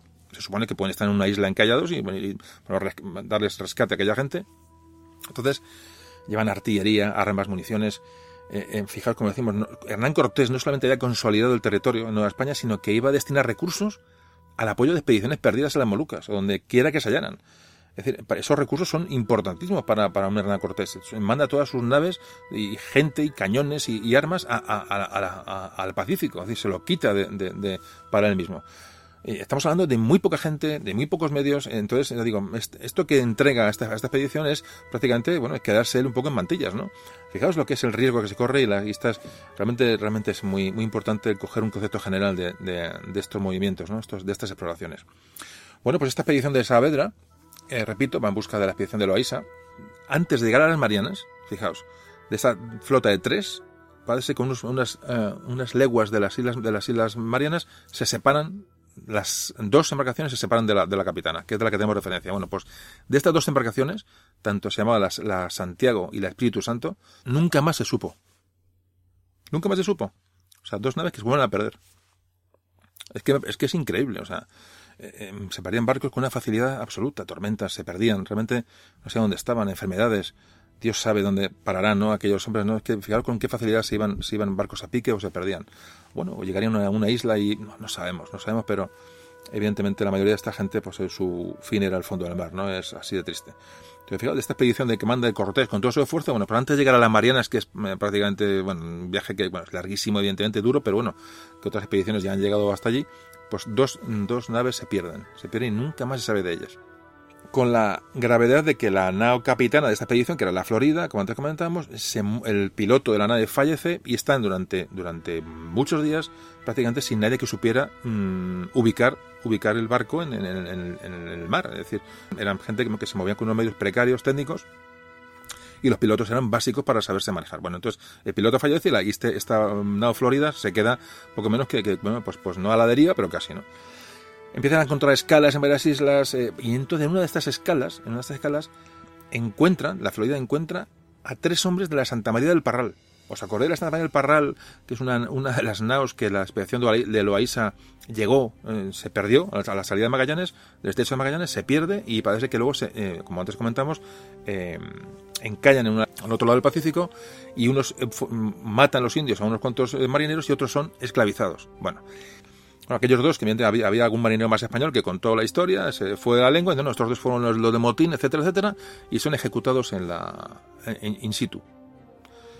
Bueno, pues esta es la cuestión. Entonces, eh, em, por el motín. Bueno, entonces, eh, fijaos, de esta expedición que salió de México, organizada por Hernán Cortés con, bueno, aproximadamente unos, menos, un poquito menos de 100 hombres, en ayuda de la, de la expedición de Loaiza, van a llegar a las Molucas, al final, 45 supervivientes. 45. Bueno, pues nos, vamos otra vez al momento en que esta, esta nave, la Florida, aparece en, el horizonte, entonces los portugueses que la ven tal, lanzan su galera a ver quién es. Si era portugués, si era español, entonces ven que es un barco español y le dicen a, los de la nao que Loaiza ha muerto, que eso es la verdad, y que los supervivientes de la expedición de Loaiza ya estaban a punto de volver para España porque los habían capturado y que se volvían para España y que no eh, que, que, hicieron el favor del barco eh, eh, anclarlo en el puerto portugués que para parlamentar y tal que ahí no hacían nada que eso es tierra portuguesa y que se consideran medio poco menos que detenidos etcétera etcétera. Entonces los españoles dicen que no. Saavedra Álvaro de Saavedra le dice que no que no se dejan no, nos dejan engañar y que de eso nada. Entonces los portugueses hacen lo mismo que con la victoria mandan esa flotilla portuguesa que tienen eh, ya establecida para atacar al barco español y, hundirlo. Los españoles reaccionan, rechazan el ataque, tienen la, nave está bien, bien artillada y, parece que hay, un fuerte viento, entonces los, portugueses pues desisten del ataque a, la Florida. Claro, eh, avanzan y, y dan, llegan a la isla de, Tidore. Imaginaos la alegría de los españoles, de ese puñado de españoles que estaba luchando allí casi tres años, al ver que llega un barco español. Y además la Florida venía repleta de pertrechos, tenían arcabuces, tenían eh, plomo para hacer balas, eh, te llevaban piezas de artillería, llevaban balas de cañón, balas de mosquete, tenían medicinas, aún, aún tenían bastante medicinas porque venían a lo, que venían. Pero este barco venía de México, ¿eh? impresionante. Y es que es impresionante. Pero tiene un problema, no traían pólvora. No traían pólvora, con lo cual mucho, es, el gran, es el gran problema. Es, más, tuvieron que darle los españoles de la isla de, Tidore, darles pólvora al barco que llegó nuevo. Imaginaos la cuestión. La Florida parece que se repara y cargan clavo, cargan, cargan especias. Realmente la obsesión de esta gente era las especias. Vamos a ver, eh, vamos a ver. Hay que, hay que mm, hacer un pequeño inciso, pequeño inciso. No podemos ver esta expedición como expedición patriótica de españoles que van a, ir a luchar contra Portugal, también, porque eran gente muy disciplinada, muy amantes de su rey, muy amantes de, o sea, vamos a ver, eran, fieles a, la corona. La mentalidad de aquella época era, ya digo, hay que ver la historia con, la, con los ojos de entonces. Entonces, su rey era su rey, y su, su rey le decía que fueran a las Molucas a dejar su vida, la dejaban sin ningún tipo de problema. Pero, bueno, evidentemente, se han corrido la voz de lo de las especias, la gente que llegó en el barco del Cano, cómo se hicieron ricos, el clavo que llevaban, si os acordáis, aquel puñado de hombres hambrientos que se bajaron en San Luca de Barrameda, se hicieron todos ricos con el clavo que llevaban en, en el barco, ¿no? en, la, en la Victoria. eh, eh, pues esta gente esto lo sabía. Es decir, ellos iban a enriquecerse igual, es decir, iban allí a, y plantaron cara porque realmente el, volver a España mm, ricos, pues es una cosa que a, todos, a todos les, apetecía y más en, en, aquellas condiciones de vida tan precarias de la época. Entonces, a lo que voy, la Florida se carga de clavo y con 30 hombres de tripulación va a intentar volver a Nueva España por el Pacífico, lo que decimos, el tornaviaje, van a intentarlo. Pero los vientos, las corrientes, las tormentas les hacen, les hacen volver después de días de, navegación y vuelven a, eh, Tidore. En el momento el tornaviaje, esta palabra tan bonita del tornaviaje, era imposible. Es decir, por el momento no se puede volver desde eh, Asia hasta América. Fijaos, la obsesión por el tornaviaje eran las órdenes eran, concisas, traer especias, pero encontrar la ruta de vuelta, encontrar unas corrientes, unos vientos que os puedan traer hasta, hasta América. Saavedra, Álvaro de Saavedra lo intenta por segunda vez, y con su barco en la Florida otra vez, lo intenta en mayo de 1529. Ya van pasando los años y parece que no, pero estamos hablando ya que pasan años, ¿no? Después de unas cosas y otras. Y, fijaos, llega a, llega a hacer la mitad del trayecto. Llegó hasta el sur de Hawái, Álvaro, eh, Álvaro de Saavedra. Pero tuvo otra vez que regresar a, las Molucas cuando, y fijaos, ya cuando llega a Saavedra, la guerra ha acabado entre España y Portugal. Que es lo que vamos a hablar ahora mismo en este fase, esta fase final del capítulo, cómo acaba este conflicto entre España y Portugal en las, en las Islas Molucas. Enseguida os cuento el final.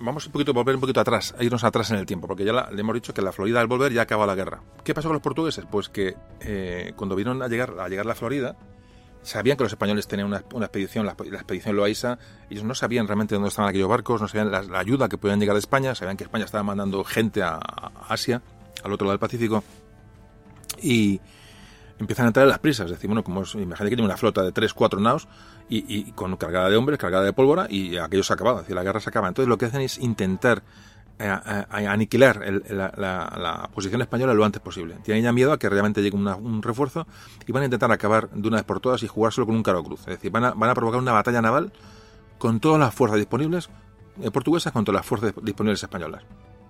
Fijaos, las instrucciones que recibe el jefe de la fuerza portuguesa de su jefe son las siguientes, eso está escrito. Le dice, si tomases los castellanos y la galera, no dejes ninguno de ellos vivo, porque vienen a tomar y a levantar las tierras del rey nuestro señor de Portugal, y envolverlos en una vela de la galera y echarlos en medio de la canal de la mar, porque no quede ninguno de ellos vivo, ni haya quien vaya a decir a Castilla lo que pasa por esta tierra, lo cual haced su pena de muerte y perdimiento de vuestros bienes. O sea, sin cuartel, español que cojáis, español que va al, al canal y aquí no pasa nada. Es decir, ya es guerra total, ¿no? Entre estos grupos realmente que ya, ya la cosa está prácticamente al límite. Entonces, bueno, pues en, la, flota portuguesa, en la galera portuguesa, iban 40 soldados portugueses, nativos, de, como hemos dicho, y artillada con 20 piezas de distintos calibres, 20 piezas de artillería pequeñas, muchas de calibre muy pequeño, pero bueno, llevaba 20 piezas. Y los españoles iban 30 soldados españoles, lo poco que ya quedaba eh, eh, sano, con, y la, esa galera ya que ya funcionaba con remeros eh, nativos de allí. Con el caso que los portugueses tenían, perdón, los portugueses tenían 20 piezas de artillería, los españoles tienen solo 6. Pues el 4 de mayo de 1528 las fechas están datadas, repito, porque Urdaneta escribió todo esto, apareció la galera portuguesa frente a la costa de Tidore y retan a los españoles a salir a, la batalla. Entonces, Alonso de los Ríos, que es el, que comanda la galera, acepta el desafío y sale con su gente a, bueno, a la batalla que puede ser casi prácticamente la final. ¿no? Los españoles tienen inferioridad de artillería, entonces lo que provocan es, es el abordaje, es decir, se lanzan contra la, galera portuguesa, soportan la, bueno, la lluvia de fuego primera, van, al cuerpo a cuerpo para intentar, no tienen otra opción, no tienen armas para, para no tienen pólvora, es decir, van a por ellos, a cuchillos, o sea, no, tienen otra opción. Fijaros la cuestión, o sea, estamos hablando de una cuestión que sí es bélica. Yo digo que no me gusta la historia militar, no soy no es que no sea partidario, sino que no me gusta mezclarla con esta historia que es un poco de descripciones, ¿no? Pero en este caso, en este caso, estos hechos bélicos son tan impresionantes, tan singulares, que sí merece la pena narrarlos. Como en las islas de, las Molucas, de repente hay una, una batalla de galeras, con dos galeras portuguesas y españolas, entonces se lanzan al abordaje a los españoles, pero son, son acciones que realmente son dignas de, digo, de, ciencia ficción. O sea, no, no. Bueno, el caso es que ya digo, los españoles van al abordaje. Eh, los repelen una vez intentan la segunda vez el abordaje, lanzan otra por ellos, reciben la lluvia de fuego, son repelidos y por tercera vez lo intentan y vuelven a ser repelidos. Y ya mm, se intenta una cuarta y prácticamente última vez, ¿vale? que estaban absolutamente agotados. Habían muerto indígenas en el intento, habían, evidentemente la galera iban españoles, pero iban también indios eh, amigos. Pues parece que a la cuarta vez lo consiguen. Y abordan la, la galera portuguesa, los soldados portugueses murieron ocho, entre ellos el capitán, el capitán portugués, otros cinco se ahogaron, se tiraron al mar al ver que aquello estaba perdido, se ahogaron. En aquella época casi nadie sabía nadar, otro tema importante. Imaginen, ya solamente, es que ya no solamente iban al mar, sino que no sabían nadar. La inmensa mayoría, hablamos de casi el 100% de los marineros no sabían nadar. Entonces tirarse al agua era ahogarse. En el caso que ya digo, hay bajas muchas portuguesas, parece que hay, muchos prisioneros, mueren muchos indígenas de que iban en la, galera, en la flota portuguesa. Las bajas de los, de los españoles eh, son cuatro muertos y ocho heridos digo, ya son pocos, pero ya digo, este goteo de muertos y heridos, puesto que los heridos muchos luego fallecerían después, eh, digo, debido a la, ausencia de cuidados médicos, evidentemente. Y esta batalla, esta batalla es muy importante porque realmente supone una victoria española y una victoria en el otro lado del Pacífico, una acción que es muy, muy desconocida. La galera portuguesa es capturada por los españoles, con toda la artillería, con todos los pertrechos, y la fondean, porque no, no tienen tripulación para, llevarla, la fondean en, la, en su isla, en Tidore, eh, bueno, pues al lado de su puesto defensivo. Pero, pero, y siempre hay un pero, ¿qué ocurre? Pues que los españoles, a pesar de tener la galera portuguesa, a pesar de haber tenido esta, esta victoria, la fuerza humana española era muy baja ya. No tenían, no, se han repuesto hombres, salvo el pequeño refuerzo que vino de la, de la, del barco este de la, de la Florida, eh, de Saavedra. Eh, pero los, los realmente eh, en, la fuerza era muy pequeña, estaban enfermos, estaban cansados, no tenían prácticamente ropa, no tenían víveres, no tenían pólvora, muy importante, no, no, prácticamente no, les quedaba pólvora. Y sin embargo los portugueses sí tenían refuerzos más o menos constantes. Fijaos, en este momento en Ternate, la isla portuguesa, había 190 soldados portugueses. 190. Y llegaron eh, al poco tiempo llegaron otros 150 desde Malaca. Es decir, los portugueses ya tenían prácticamente 350 hombres, eh, soldados, en la zona. Los españoles, 50 y pocos. Y faltos de todo, como te decíamos. Sin ropa, sin víveres, sin pólvora. Es decir, ya la cuestión ya se empezaba a decantar, aunque la batalla esta naval de las galeras había sido vencida por los españoles y por sus aliados indígenas, eh, era cuestión de tiempo que la cuestión cayera, ¿no? Entonces está, este goteo de bajas continuas que ya llevan tres años de combate, tres años de guerra. Esta guerra además muy cruel porque es una guerra de, de, uno frente a otro, ¿no? Y de, digo, de goteo. No, no llegaba ayuda. ¿Qué hicieron los españoles? A pesar de esta inferioridad, fijaos, lo, que hacen, lo que hacen es, es enviaron dos columnas en ayuda de unos aliados nativos que le pidieron ayuda. Una columna con la llevaba Alonso de los Ríos, eh, con 11 españoles, 11 soldados españoles, y otra con Andrés de Urdaneta que llevaba 6. Y dejaron en Tidore, en la guarnición de Tidore, solo 37 hombres, eran los que quedaban. La mayoría estaban enfermos y heridos y, enfermos, realmente Entonces, y sin ayuda en ese momento de guerreros nativos porque se han llevado todos estas, estas dos columnas españolas. Aquí, se, aquí empieza, como siempre, los episodios tristes, y es que eh, Hernando de Bustamante, este jefe que quiso ser jefe pero no le dejó, el famoso este que tiró las, las papeletas al mar, etcétera, ¿os acordáis? Bueno, pues este Hernando Bustamante, que seguía vivo, que se quedó, digamos, de jefe de la guarnición en, Tidore, traiciona a los españoles y avisa a los portugueses que han salido las dos columnas y que quedan en la, fortaleza de Tidore, quedan, quedan enfermos. Automáticamente eh, los, los, portugueses con superioridad atacan Tidore, sabiendo lo que hay toman la población, la incendian, hacen una matanza entre los indígenas, matan a un soldado español en, esta, en, esta, en este ataque, apresan a varios heridos españoles y el resto de los españoles se refugian en ese baluarte ¿no? que, que habían construido en Tidore. Realmente cuando, cuando se dan cuenta tanto Alonso de los Ríos como Urdaneta lo que ha pasado, ven que es lo que está pasando, bueno, aparte de producirse deserciones dentro de sus propios hombres, ellos valoran irse a la isla de Gilolo a esperar esos refuerzos españoles que un día llegarán. Dice, bueno, tal, pero entonces, ¿qué ocurre? Se dan cuenta que la resistencia ya no tiene, no tiene sentido. O sea, que, son cuatro gatos realmente. O sea, no, no tiene sentido seguir resistiendo, o sea, ningún sentido. Además, los portugueses les han, les han garantizado un pacto de, de, caballeros que, bueno, que les reconocen su mérito, que tienen, y entonces que les van a repatriar a España. O sea, que si se rinden, respetan sus vidas y los, los, los repatrian. En ese momento, de edad que los, españoles se lo, piensan y, evalúan la situación, pues se rinden. Se rinde Urdaneta, se rinde eh, de los ríos, se rinde la guarnición que quedaba en ese baluarte de, Tidore. Y en ese momento que ya, ya, la gente se ha rendido, que empiezan a entregar las armas a, los portugueses, aparece la famosa Florida que venía del segundo intento de llegar a América. ¿Os acordáis que la dejamos en, el, tal? Pues en ese momento cuando llega con solamente 22 hombres eh, supervivientes y deciden entregarse a los portugueses el 9 de diciembre de 1529. Esta fecha en la que la Florida se entrega, al volver de su intento de tornaviaje fallido otra vez, es la fecha en la que se, cuenta como final de esta guerra, realmente este, este conflicto entre Portugal y España producido eh, eh, eh allende los mares. Entonces la guerra duró exactamente casi tres años y que hay que reconocer cómo lucharon los supervivientes de la, victor de la, de la Santa María de la Victoria y cómo estuvieron muy cerca, muy cerca, muy cerca de haber tenido un poquito más de apoyo, de, haber, de haberse asentado en las Molucas eh, y bueno, y realmente cedieron, bueno, pues, pues a la traición de este, de este personaje y bueno, y realmente a la, debilidad extrema en la que se habían de encontrar, ¿no?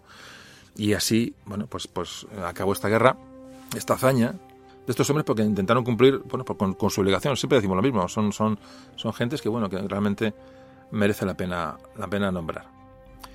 Bueno, pues ya acaba la guerra y vamos a ver qué pasó entre España y Portugal, qué pasó con, bueno, con las Molucas, qué pasó en el, Pacífico posteriormente, porque aún queda mucho programa, vamos a hablar de más temas y volvemos enseguida seguimos hablando del tema.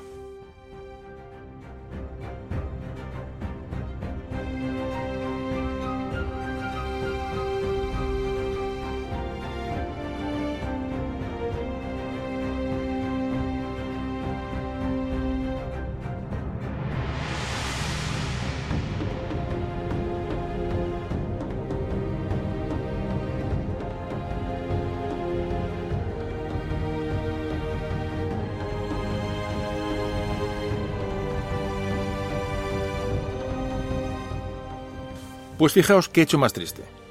Mientras estos hechos que hemos narrado de esta guerra de tres años, eh, tan cruel, porque realmente una guerra cruel, eh, que hemos relatado, sucedían en, allí, en, aquellas islas, en las Molucas, resulta que la paz entre España y Portugal ya estaba fraguada. ¿Qué pasó? Pues que claro, no, había, no había comunicaciones y, bueno, y, se dio el caso, como otras veces en la historia, que una firmada la paz por los reyes, eh, pues, pues los súbditos se siguen, se siguen sacudiendo, que es lo que pasó en este, en este caso. Porque se firmó un acuerdo, se llamó el Tratado de Zaragoza, se firmó en Zaragoza el 22 de abril de 1529. Bueno, pues, pues ya digo, antes, mucho antes de, bueno, de, la rendición de los españoles en, en Tidore.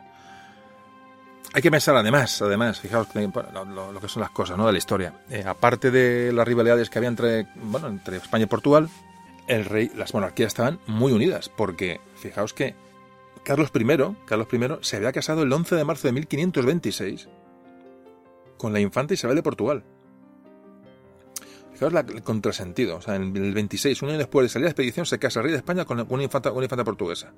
Y sin embargo, 50 desgraciados eh, están, en una guerra eh, a, muerte en, en, las Molucas. Realmente, fijaos lo que es el contrasentido de la historia, ¿no? Y, cómo esto ocurre muchas veces porque realmente, bueno, esta gente se, se, olvida. Es decir, las, las, cuestiones de Estado superan, por supuesto, en esto, y más en estos tiempos, a, bueno, a, estas vidas, ¿no? Que se han mandado allá a, bueno, a, colonizar o a tomar aquello. El caso que, como todos sabéis, se casa Carlos I con la infanta Isabel de Portugal, que sería la madre de Felipe II. Y posteriormente, como también todos sabéis, y hemos comentado en algún episodio, Felipe II va a unar las coronas de España, de España y Portugal. Y repito, y esta gente en las Molucas buscando pólvora y buscando y, construyendo galeras para, para, para, defenderse. Eso es la, esto es la historia, y bueno, y saber esto pues también te ayuda a ubicarte en muchos de los temas, ¿no? ¿Qué pasa en el Tratado de Zaragoza? Pues en el Tratado de, Zaragoza ocurre que Portugal eh, compra a, Carlos I los derechos sobre las Molucas.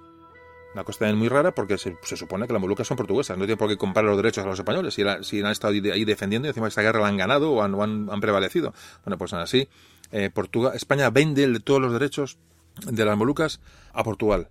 Fijaos, el rey de España que es presionado por, la, por las cortes para que no para que no venda esos derechos. todo el mundo sabe que las especias, eso es, una fuente de financiación para, para la corona tremendo. Entonces, parece que es, que es criticado, pero aún así eh, hay que decir que para comparar el precio de lo cómo se, de la venta de las Molucas, hay que decir que, fijaros, la, expedición de Magallanes, que eran cinco buques, con todos los pertrechos, con las pagas, etcétera, costó aproximadamente 8 millones de maravedíes y los derechos sobre las Molucas se vendieron por 131 millones.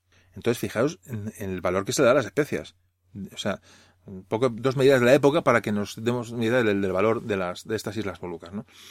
Aún así, ya digo que hubo voces que se levantaron contra, contra esa, esa cesión de derechos y que los españoles decían, no, vamos a ir otra vez allí, vamos a, hacer tomar eh, posesión de alguna isla para, bueno, meternos en este comercio, ¿no?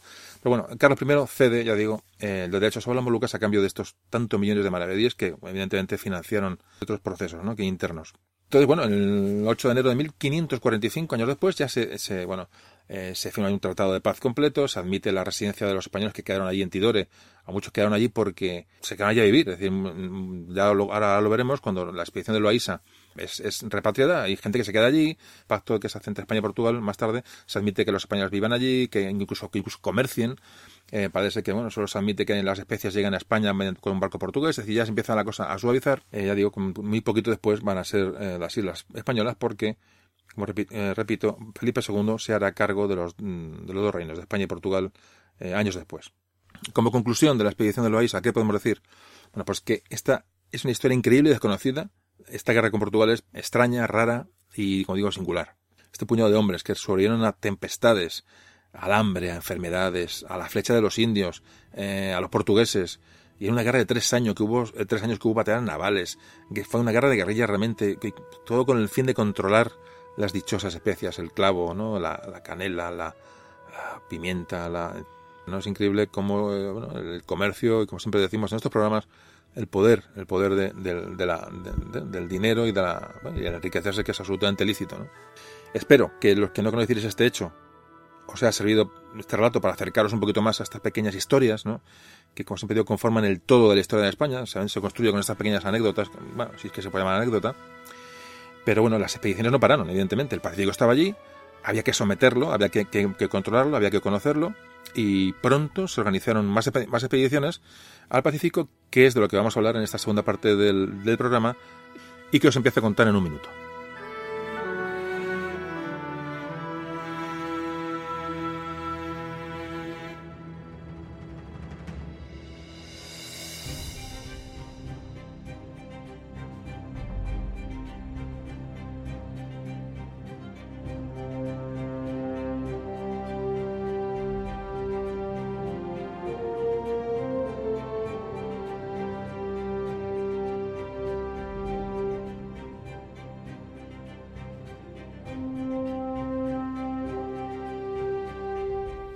Pues sí, continuamos con las expediciones.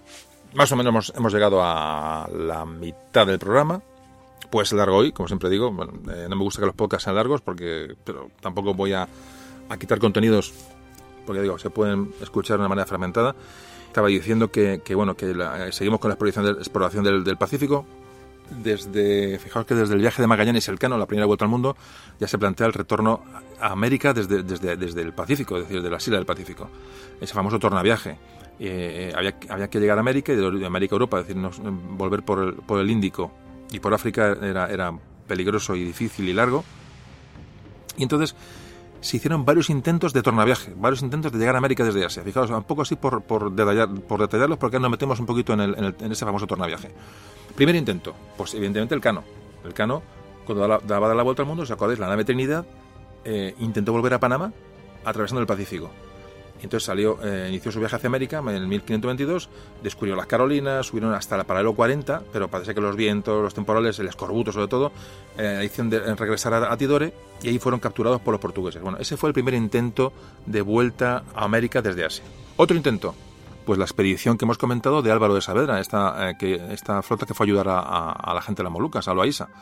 en 1528. Saavedra mm, salió, de, como hemos dicho, de Tidore hacia México, pero mm, tuvo que volver y lo intentó por, otra vez. Será el tercer intento de, de, tornaviaje que también fracasa, si os acordáis.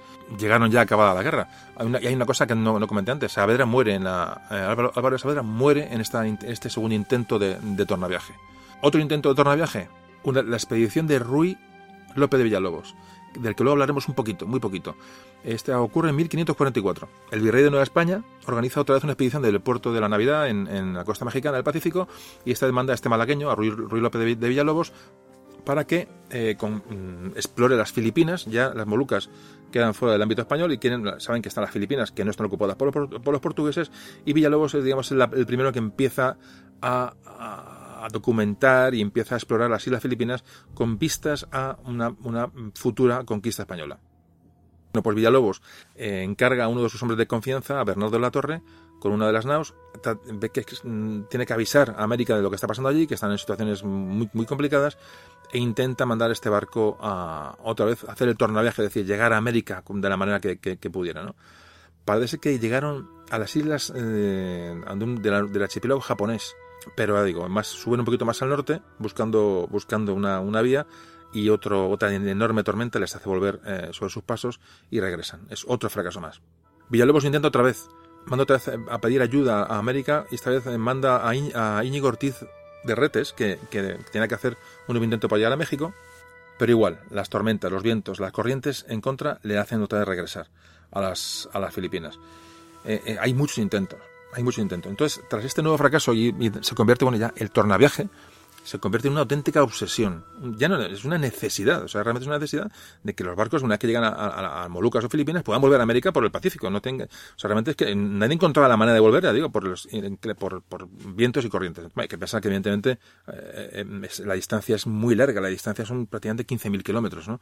Entonces, claro, hay que tener mucha suerte para, para, para conectar y hacer un viaje, un viaje, un viaje entero sin, sin problemas. Fíjate, bueno, España tenía en ese momento los, mejores navegantes, los mejores cartógrafos, cosmógrafos, eh, marineros, eh, pero, pero todos habían fracasado hasta entonces en el, el, intento de tornaviaje. Bueno, pasan los años y va a haber un nuevo intento, un nuevo intento que, que lo va a patrocinar el virrey de México, Luis de Velasco. Y para este intento va a contar con Miguel López de Legazpi, seguro que os suena, y con Andrés de Urdaneta, desde Urdaneta, que ahora hablaremos de él, que es evidentemente el ayudante del Cano que estuvo en las Molucas y que fue uno de los, de los eh, supervivientes de la expedición de Loaiza. De esto vamos a hablar ahora mismo porque tenemos que centrar la figura de Urdaneta.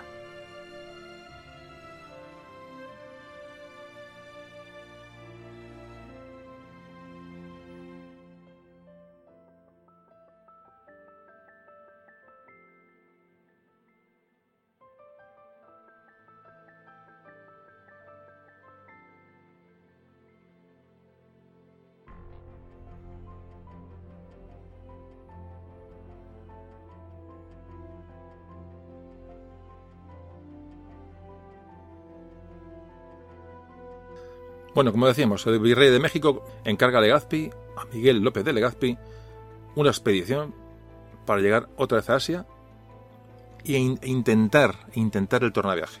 Pero necesitaba que Legazpi fuera acompañado por algún experto, alguien, alguien que, bueno, que supiera, supiera navegar, que tuviera una cierta concepción de la, de la navegación y fuera, y fuera de los mejores, los mejores eh, hombres, digamos, casi de, ciencia, ¿no? De que, se requería y pilotos para, para, esta, para este tornaviaje, lo que puede suponer suponer la hazaña del, del tornaviaje y conectar eh, el Pacífico de, oeste a este. Y parece que, bueno, que, se fijan en Urdaneta, este veterano de, las, de, las, de la expedición de Loaiza. Vamos a hablar de Andrés de Urdaneta.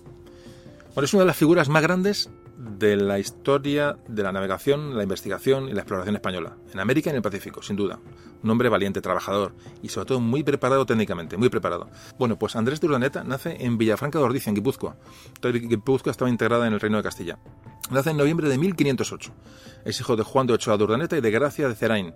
Bueno, en su juventud eh, estudió filosofía, estudió teología, porque parece que sus padres querían que fuera eh, sacerdote, que tomara la, bueno, el camino religioso, pero él, evidentemente, de, joven, pues le atraía mucho pues, la mar, las conquistas, las armas. Te fijaos el momento de esta historia que se vive, la historia de España, es para que cualquier joven pues tenga, bueno, pues con las noticias y las historias que llegarían contando a la gente de, sobre, sobre las conquistas, sobre América, sobre, bueno, tiene que ser un momento absolutamente para una persona con ganas de, conocer el mundo y una persona aventurera, es el momento mejor para, para nacer, ¿no? Y dicen, más si eres vasco, ¿no? Que, es, que es donde, donde, han, donde se han se han curtido los um, cantidad de marineros y, exploradores españoles, ¿no?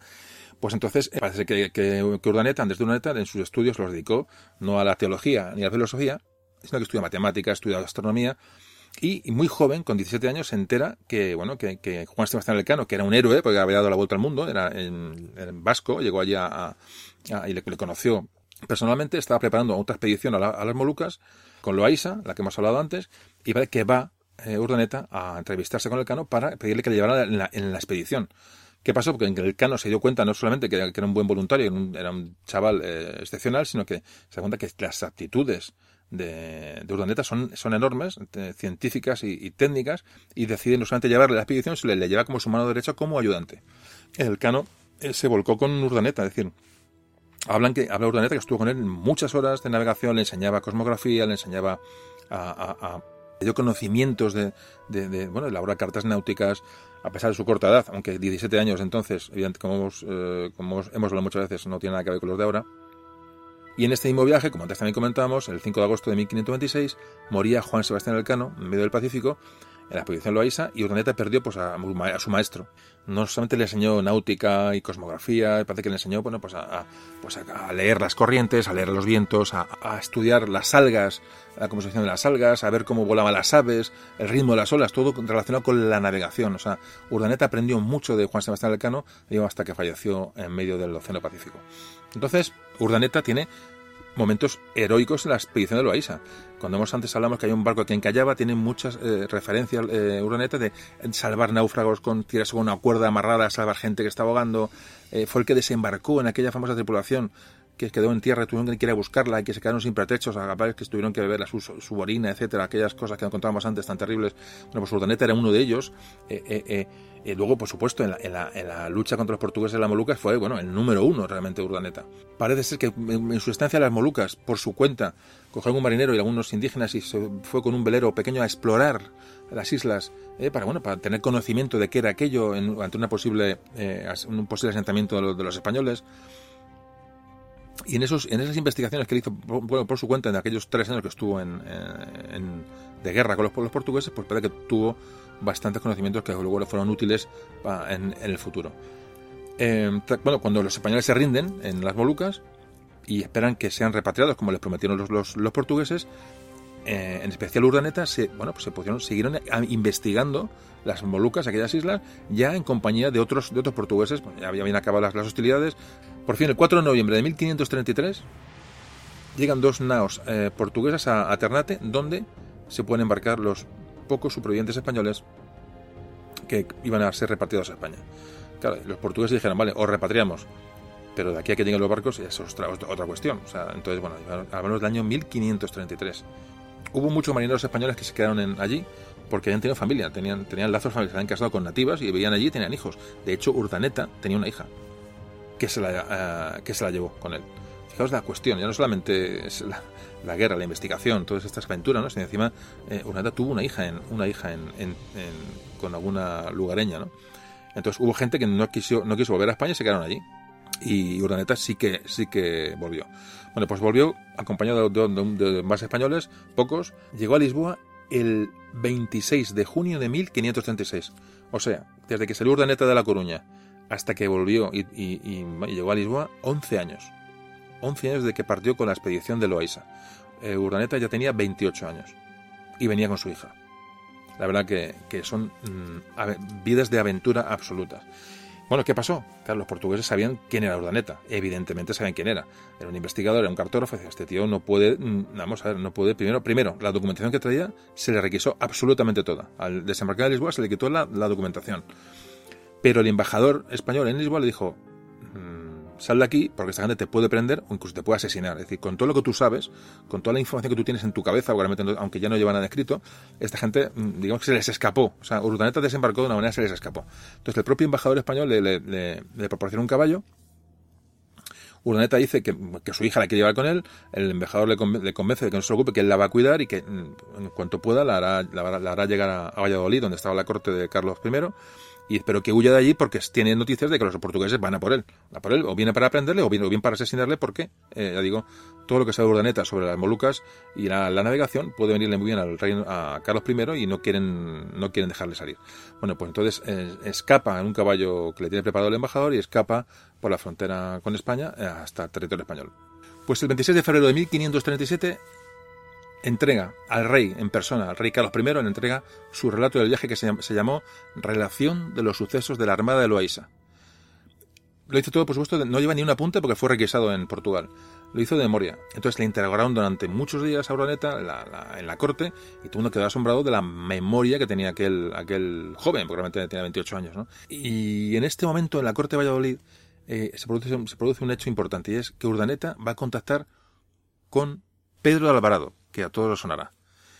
Pedro Alvarado, uno de los lugartenientes, hombre de confianza de, de, de Cortés, Hernán Cortés en Nueva España, Bueno, pues Alvarado conoce a Urdaneta, le saluda, hablan, y Alvarado enseguida, enseguida valora, enseguida se da cuenta que está ante un hombre especial, un hombre muy especial.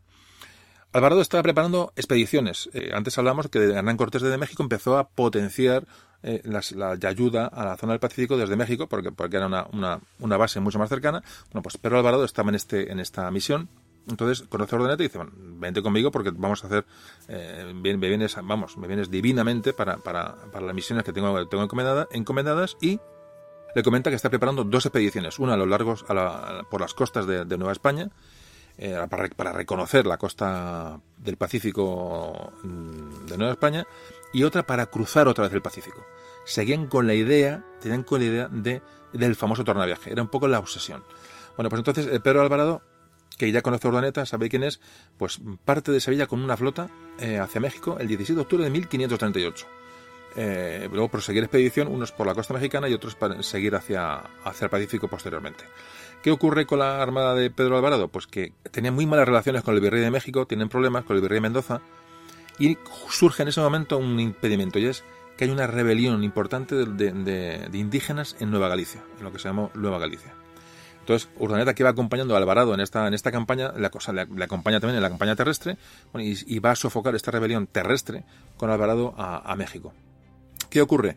Alvarado muere en esta campaña, muere, se cae despeñado, parece que en una zona de, barrizal, resbala un caballo, no, recuerdo qué pasa, entonces le empuja Alvarado hacia un precipicio, se da un, bueno, no muere en el acto, pero muere poco después en, a causa de las, de las heridas, y entonces, eh, fijaos, se nombra jefe de la expedición de, de esta de castigo para recuperar la, zona de Nueva Galicia a Urdaneta hasta que llega el propio virrey a conducir las, las, operaciones y esta revuelta acaba en 1542. ¿Por qué os cuento esto? Porque Alvarado, cuando muere y cuando, cuando se dedica a, reprimir esta rebelión, mm, resulta que la expedición que él tenía preparada, el virrey se la deja, ya digo que tienen sus rencillas, la, expedición va a quedar en manos de Ruy López Villalobos, que antes, hemos hablado de él como alguien que fracasó en el tornaviaje. Entonces, eh, Ruiz López Villalobos inicia la expedición que tenía que haber hecho Alvarado en 1542. Vamos a hablar un pelín. Dejamos a Urdaneta en México con sus campañas contra los, eh, los rebeldes eh, para hablar de este Villalobos porque, digamos, Villalobos sustituyó a, como digo, mm, de alguna manera, a Alvarado en las expediciones americanas. Bueno, pues os cuento quién es Ruy López de Villalobos enseguida porque este es un personaje muy importante y merece por lo menos cinco minutos.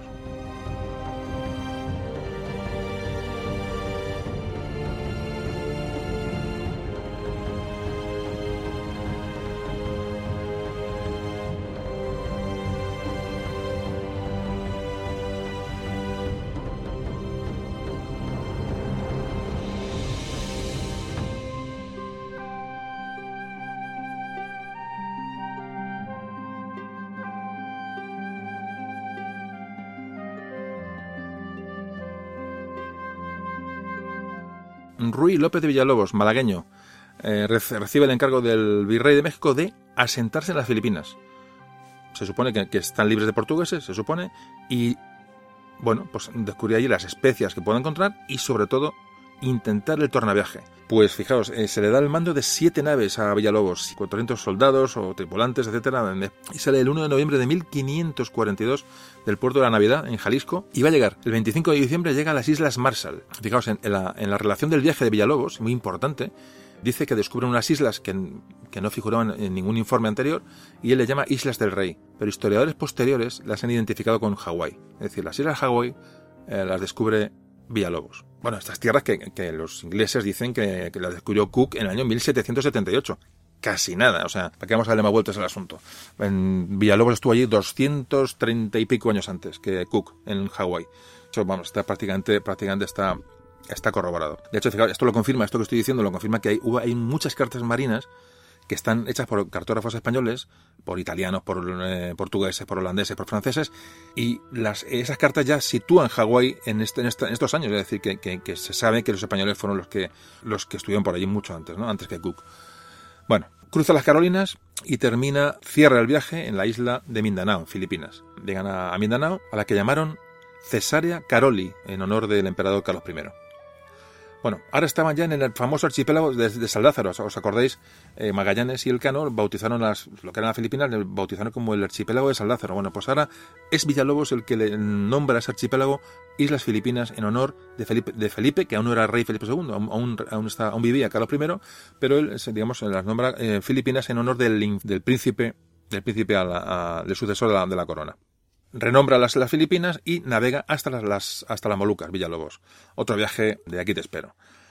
Fijaos que ahora mismo solamente cuatro navegantes, cuatro expediciones españolas habían, habían hecho ese recorrido. Primero, la de la Vuelta al Mundo de Magallanes y Elcano, otra, la, la de Loaiza, la de Saavedra cuando fue a intentar ayudar a Loaiza y ahora, y ahora Villalobos. Era el cuarto el navegante español, o la cuarta expedición española que eh, llegaba a aquellas, a aquellas zonas. Bueno, están en Mindanao, parece que en unas expediciones, no digo, no voy a perder en estos, en estos detalles, en reconocimiento de islas son atacados por indígenas, hay, hay muertos españoles, bastante muertos españoles, eh, ya empiezan los, los, problemas, hay temporales hasta el punto en que se hunden dos naos de la expedición de Villalobos, se hunden en estos, en estos, en estos viajes entre islas. Fijaos que hay uno de los testigos de la expedición de Villalobos que escribe textualmente, dice, hablando de las calamidades ¿no? que sufren aquellos, aquellos pobres hombres ¿no? en aquellas expediciones, ¿no? textualmente dice, querer yo escribir en particular las hambres, necesidades, trabajos, enfermedades y muertes que padecimos sería escribir libros. Qué frase, ¿no? Como digo, otro caso más de penurias absolutamente increíble, ¿no? Desde esta gente. Bueno, pues en Villalobos se ve ya eh, atascado en, la, en, las Filipinas, eh, eh, se da cuenta que, bueno, que, tiene que pedir ayuda, entonces envía, envía a uno de sus hombres de confianza, a Bernardo La Torre, que antes hablamos, a intentar regresar a México cruzando el Pacífico. Es decir, intenta un otro tornaviaje a Villalobos, que es el que antes os enumeré, hablando de los fracasos de, de tornaviajes. Bueno, pues pues eh, en este viaje, Bernardo de la Torre descubre, las, antes os hablé de un archipiélago japonés, bueno, pues descubre las islas de Iwo Jima. El, archipiélago, de Iwo Jima, donde hubo la famosa, la famosa batalla en la Segunda Guerra Mundial, bueno, pues este archipiélago lo, descubre este lugarteniente de Villalobos. ¿Qué ocurrió? Tuvo que volver, porque no consiguió el tornaviaje, se reúne otra vez con Villalobos y los nativos, la, el hambre, mmm, los naufragios, las enfermedades, les obligan a abandonar los, los, los asentamientos en, la, en, las Filipinas y buscan refugio en las Molucas, donde se ven que están por lo menos los, los portugueses, donde le reciben, le reciben de una manera eh, poco amigable otra vez y son encarcelados. Es decir, Villalobos y muchos de los hombres son encarcelados. Bueno, pues López, el Ruiz López de Villalobos murió el 4 de abril de 1544, dos años después de, de salir la, la, de partir la expedición, en una celda en una prisión en una isla, una isla de las Molucas, una isla portuguesa. Fíjate qué casualidad, parece que en su lecho de muerte Villalobos les ha atendido por, por por un jesuita, por Francisco de Jaso, que como todos sabéis luego fue San Francisco Javier.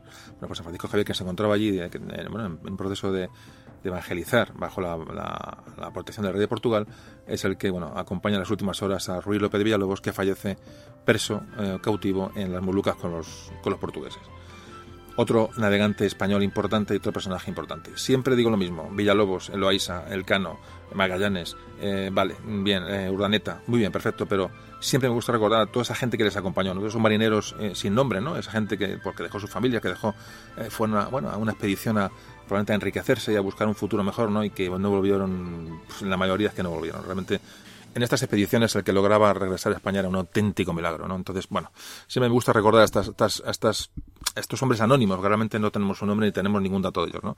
Pero siempre nos valemos de estos, de estos jefes de expediciones bueno, para, situarnos y valorar en su justa medida que estas, estas acciones de, de, de estos españoles que les tocó, como siempre digo, les tocó vivir aquella época.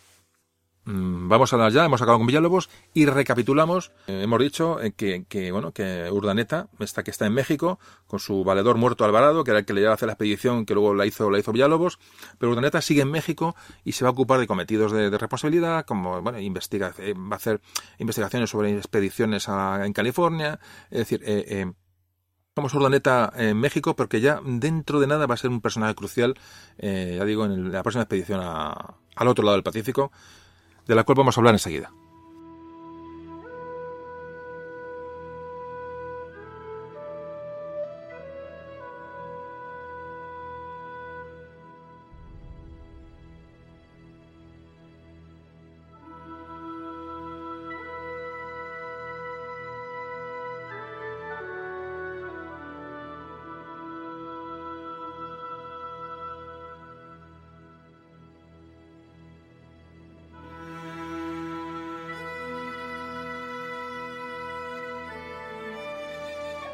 Bueno, volvemos con Urdaneta. Recapitulando otra vez. Expediciones expediciones hacia la zona del Pacífico, hacia las, Molucas. Primero, Magallanes Elcano, bien, primera vuelta al mundo. Segundo, Loaiza, hemos hablado de ella. Tercera expedición, Saavedra en ayuda de Loaiza. Cuarta expedición, Villalobos, que es, hemos hablado de, él ahora mismo, eh, que va a sentarse en, las Filipinas. Bueno, pues el siguiente personaje que va a intentar otra expedición va a ser Andrés Durdaneta, que ya ha estado en la expedición de, Loaiza y conoce aquello. Repito, Urdaneta está en México. Hemos dicho que muere Alvarado, etcétera, etcétera. Está en puesto de responsabilidad en, México. Escribe mm, obras sobre meteorología, sobre, mm, mm, curaciones de fiebres, etcétera. Es una persona de ciencia, una persona muy, muy inquieta. Es una persona que está ya como, como candidata ¿no? a, a, cualquier movimiento, cualquier expedición. Y parece ser que donde vivía Urdaneta, pues había un, bueno, vivía, había conventos de agustinos, de frailes agustinos, eh, muy, bueno, se, se prodigaban mucho por aquella zona de México. Urdaneta mm, conoce a muchos de ellos. De hecho, conoce a cuatro que habían regresado de la expedición de Villalobos, que habían, habían sobrevivido y tiene mucho contacto con los frailes agustinos. Bueno, y aquí viene un episodio muy llamativo de Andrés de Urdaneta, porque le va a marcar. Y es y es un poco explicado realmente este, este fenómeno. Una persona, un hombre de armas, un hombre aguerrido, un hombre lanzado, un, aventurero, un científico realmente, ¿no? Eh, para un hombre de ciencia también, ¿no? Andrés Duraneta se va a convertir en, el fraile agustino Fray Andrés Durdaneta, aunque os parece increíble. Bueno, pues es una de las cosas de la historia de Durdaneta que, mucha gente no entiende.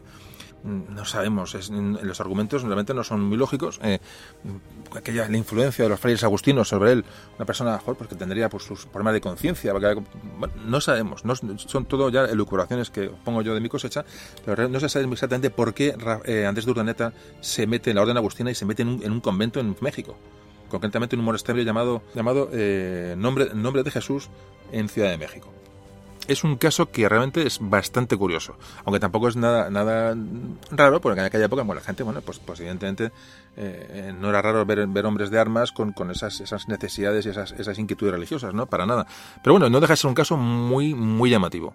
Pues ingresa en la orden de los, de los agustinos, eh, bueno, pues y ahí sigue insistiendo en estudiar, sigue insistiendo en, sus teorías de, de, navegación, eh, es decir, que, que, de hecho, siendo fraile, participó en una, expedición a Pensacola en 1559 y tuvo pues muchas relaciones con conquistadores españoles, con, con, gente que, es decir, no el hecho de meterse, meterse en el convento le aisló para nada de estos momentos de, bueno, de estas corrientes ¿no? de, de conocimiento. Bueno, ya nos, nos centramos un poco, ya Urdaneta está en el convento y ya vamos a hablar, como nos hemos dejado un poquito colgado, la expedición de Legazpi, que va a ser la siguiente, la que encarga el virrey de México a Legazpi, y entonces mm, Legazpi, mm, que antes lo dejamos un poquito verde el tema, busca una persona idónea para la, expedición y todos los ojos miran a Andrés Durdaneta, que ahora ya es Fray Andrés Durdaneta. La expedición de Legazpi, digo, auspiciada por el propio rey eh, Felipe II, ya reina Felipe II, reinaba desde 1556, esta expedición ya la auspicia Felipe II y el virrey de México. Bueno, pues ya buscan a la gente idónea, es decir, buscan a Legazpi, que es una persona pues, bastante sensata, ya digo, una persona que una vez que lleguen a, a, las islas, a las Filipinas en concreto, pues una persona que, que bueno, que sea un buen administrador, no, solamente hacía falta buenos navegantes y buenos conquistadores y gente de armas, eh, sino que hacía falta gente, bueno, que, gobernara de alguna manera, entonces elige a Legazpi como jefe de la, expedición, pero hace falta una persona que lleve esos barcos allí y una persona que luego, sobre todo, intente el tornaviaje. Entonces, por características, mmm, digo, por condiciones y por experiencia, todos indican y todos miran a Andrés de Urdaneta. Entonces se organiza la expedición del Delgadpi con cuatro objetivos. Uno, encontrar la vuelta a América por el Pacífico, el tornaviaje, fundamental. Dos, entrar en el mercado de, las especias, como ya, se, en fin, ya eso es, eso es obvio, evidentemente. Tres, asegurarse una presencia española en, en, Oriente, es decir, en, las Filipinas, para comerciar con China, seda, es decir, competir con los, con los portugueses, era muy importante establecer ahí unos, unos asentamientos eh, que fueran que fueran estables. Y por último, la última misión que llevan esta gente era pues la predicación de la fe cristiana, que entonces, bueno, pues era una, una de las prioridades básicas.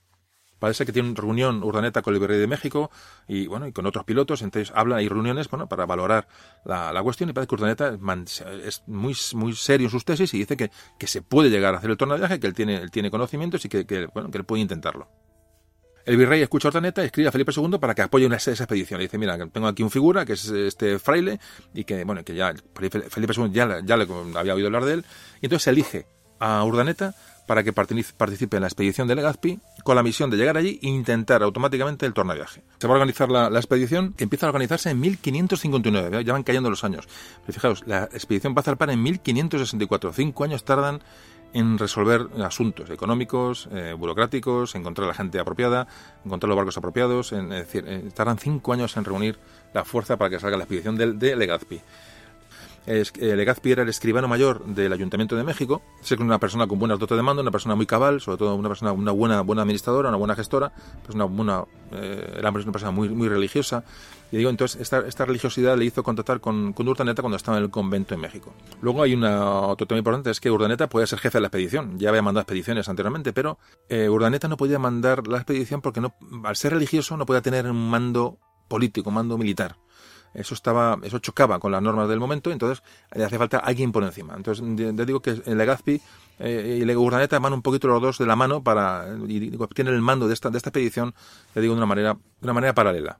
Además, antes he comentado que, bueno, que tenían vínculos de, paisanaje, pero realmente que, eh, parece que, que, tenían vínculos hasta familiares eh, Urdaneta y Legazpi. Bueno, pues se monta la flota de Legazpi.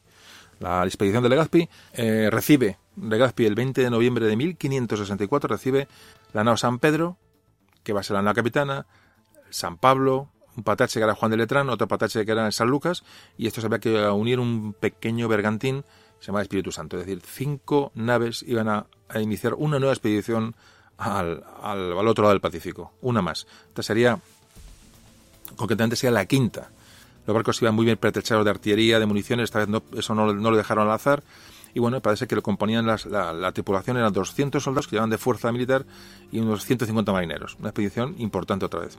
Fijaos, la, la mercancías que llevaba una flota de estas, para que, como curiosidad, para que tengáis una idea, fijaos los pertrechos que llevaban eh, eh, Legazpi en sus, en sus, en sus barcos. Llevaba Dice mm, textualmente, decía, toda la artillería mayor y menor, arcabuces, municiones, armas ofensivas y defensivas, y otros pertrechos, que su majestad tiene en él y de sus fraguas, y las herramientas y negros oficiales de ellas, y de todos los bastimentos que se han hecho para la, para la dicha armada, así de bizcochos, cecinas, tocinos, vino, aceite, vinagre, pescado, quesos, habas y garbanzos. Bueno, es un poco la, la, eh, textualmente, digamos, lo que, lo que se embarcó en aquellos, en aquellos barcos. Llevan comida para dos años, pero la comida estaba podrida en el momento casi casi ya de, casi de salir. La almacenaban con tanto tiempo. Como todas estas expediciones llevan muchas eh, baratijas, lo que llaman mercaderías, eh, eh, para cambiar, intercambiar con los, indígenas. Así que en la madrugada del martes 21 de noviembre de 1564 se hacen a la mar las naos de la expedición de Legazpi y de Urdaneta, de Fray Andrés de Urdaneta. En principio la intención de Urdaneta era dirigirse a, Nueva Guinea y pasar por las Filipinas solamente para buscar supervivientes, sobre todo de la expedición de Villalobos, que sabía que estaban por allí. Pero él no quería establecerse, Urdaneta tenía muy claro que no quería establecerse en, en, en zona portuguesa porque sabía que, era, que a Portugal y realmente yo creo que él tenía miedo que, que le reconocieran, él sabía que aquello ahí se jugaba mucho porque ya pasa penurias eh, con los portugueses y dijo que no quería ir bajo ningún concepto, participaría en una, en una expedición que, bueno, de alguna manera eh, molestara a los portugueses. Pero Felipe II quería las Filipinas a toda costa y los portugueses sabían que por lo menos las, noticias que ellos tenían es que no estaban por allí todavía. Entonces, pero claro, necesitaba, a, necesitaba el tornaviaje, necesitaba la vuelta por el Pacífico, era, era, era obligatorio ya descubrir esa ruta. Entonces, eh, digamos de alguna manera, engañan a Urdaneta diciéndole que van a ir a Nueva Guinea, tal, que no van a pasar por Filipinas, que no van a hacer nada para que se apunte a la expedición y una vez en la expedición, pues una vez que estás embarcado, ya allá te las compongas, ¿no? Es un poquito la pequeña tradición que le hacen a Andrés de Urdaneta, tanto el virrey de México como el propio rey de España, realmente es así. Entonces, engañan a Urdaneta con el bueno con una, treta o un truco que es el, de bueno la táctica de los sobres lacrados. Estas, estos sobres lacrados es unas instrucciones que se daban al jefe de la expedición mmm, al navegante jefe en este caso sería Legazpi. Se le daba eh, el virrey de México le daba eso, y entonces no podía abrirlas antes de salir. Tenía que abrirlas cuando estuviera en alta mar. Y además se abrían a 100 leguas de la costa por ley. Claro Imaginaos, no, no, toma, las instrucciones son estas, vale, pero luego las, las instrucciones secretas son estas, y solo las puedes abrir a 100 leguas de la costa. Legazpi va a abrir estas, estas instrucciones ocultas pues hacia, a 100 leguas de la costa.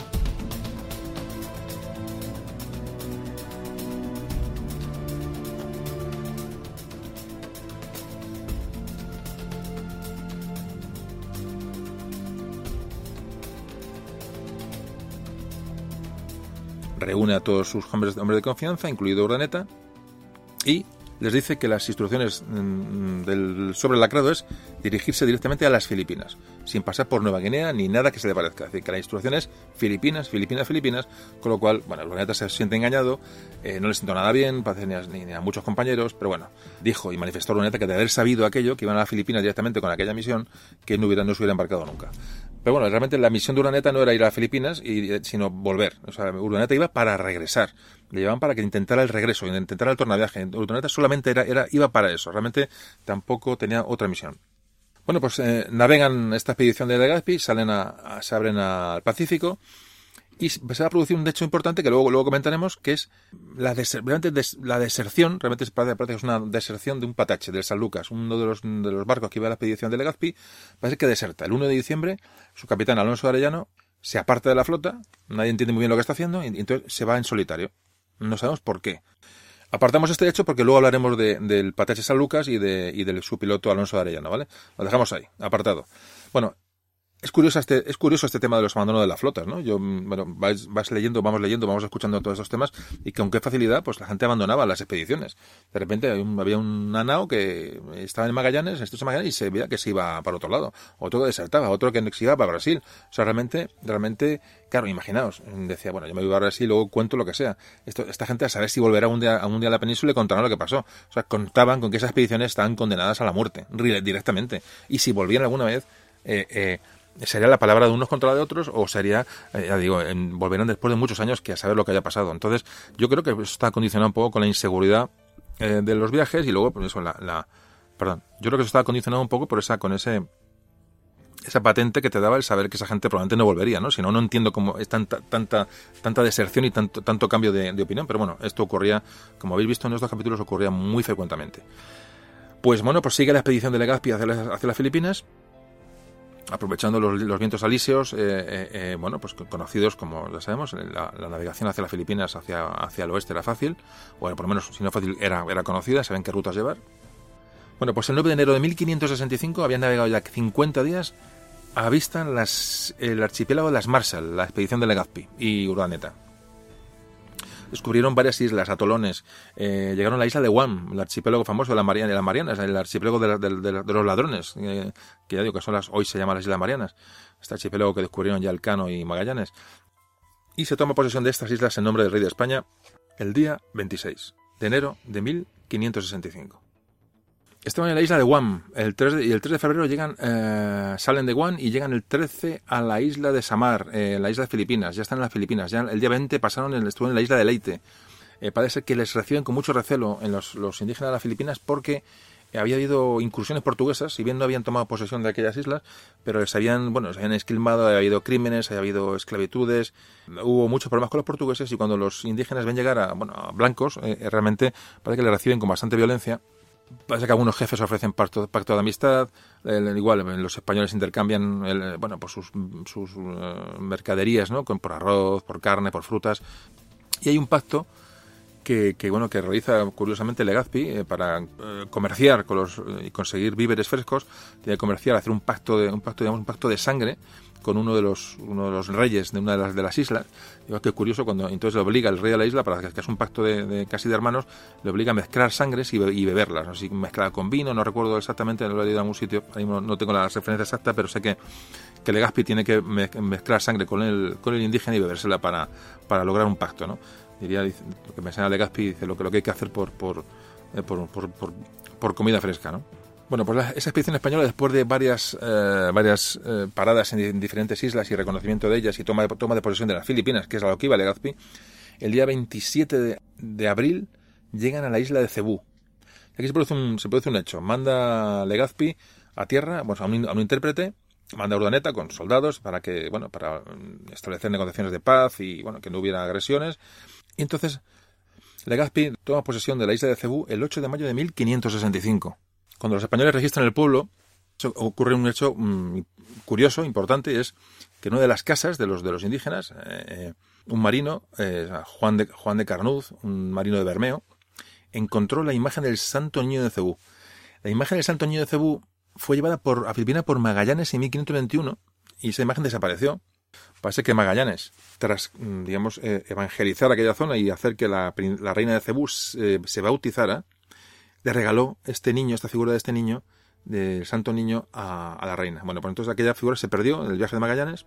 Esto lo, cuenta con mucho detalle Pigafetta, os acordáis de Antonio Pigafetta, ese cronista italiano que acompañó a Alcano en la expedición bueno, pues que era muy, muy imaginativo y tal, pero realmente fue el cronista de la Vuelta al Mundo, importantísimo para saber lo que sabemos hoy sobre la Vuelta al Mundo. Bueno, pues esto lo cuenta Pigafetta en el viaje de la Vuelta al Mundo y ese niño, esa imagen del niño se queda en Cebú. Pues un soldado la encuentra en una casa. Esas apariciones, esos encuentros casi fortuitos no son tan fortuitos para esta gente que iban pues, deseosos de, agarrarse a lo que fuera. Entonces, claro, lo toman como una señal, evidentemente. Eh, eh, em, hay que pensar en la religiosidad de esta gente, que era, que era digo, que, que, que meterse en los, el pellejo de esta gente para intentar, intentar acercarse un poco a lo que podían pensar y sentir, bueno, pues, pues esto para ellos es, un, es una señal, es una alegría, ¿no? Encontrarse con esa imagen de ese niño. Entonces se instituyó en Cebú, en la isla de Cebú, una cofradía, la cofradía del Santísimo Nombre de Jesús, que tenía el mismo nombre que la que, bueno, en la que, en la que militaban tanto Legazpi como Urdaneta en México. Bueno, pues esta imagen del Santo Niño, si, si veis alguna en internet o en, televisión algún reportaje, veis como bueno, hay una, una, devoción hasta esta figura increíble en Filipinas, increíble, y se conserva allí en la Basílica del Santo Niño de Cebú, eh, que es agustina, y bueno, se ha convertido en una, una devoción increíble en, en, en, toda Filipinas. O sea, el Santo Niño de Cebú, el Santo Niño de Cebú es una, digo, una imagen muy venerada en Filipinas, te digo, un tema, bueno, interesante, ¿no? Bueno, pues ya hemos, tenemos a Legazpi en Filipinas, más o menos asentado. Hablaremos algún día de Legazpi, hablaremos de más cosas. Ya digo que hoy no va a dar tiempo a hablar de todo. Pero bueno, dejamos a Legazpi y a Urdaneta ya asentados en Filipinas. Y ahora viene la parte final de la expedición, la misión final de la expedición, que es el tornaviaje. Que no sabemos si se consigue, si no se consigue, que era Urdaneta. Es decir, es la parte, digamos, final del podcast de hoy y de la que vamos a hablar en un momentito.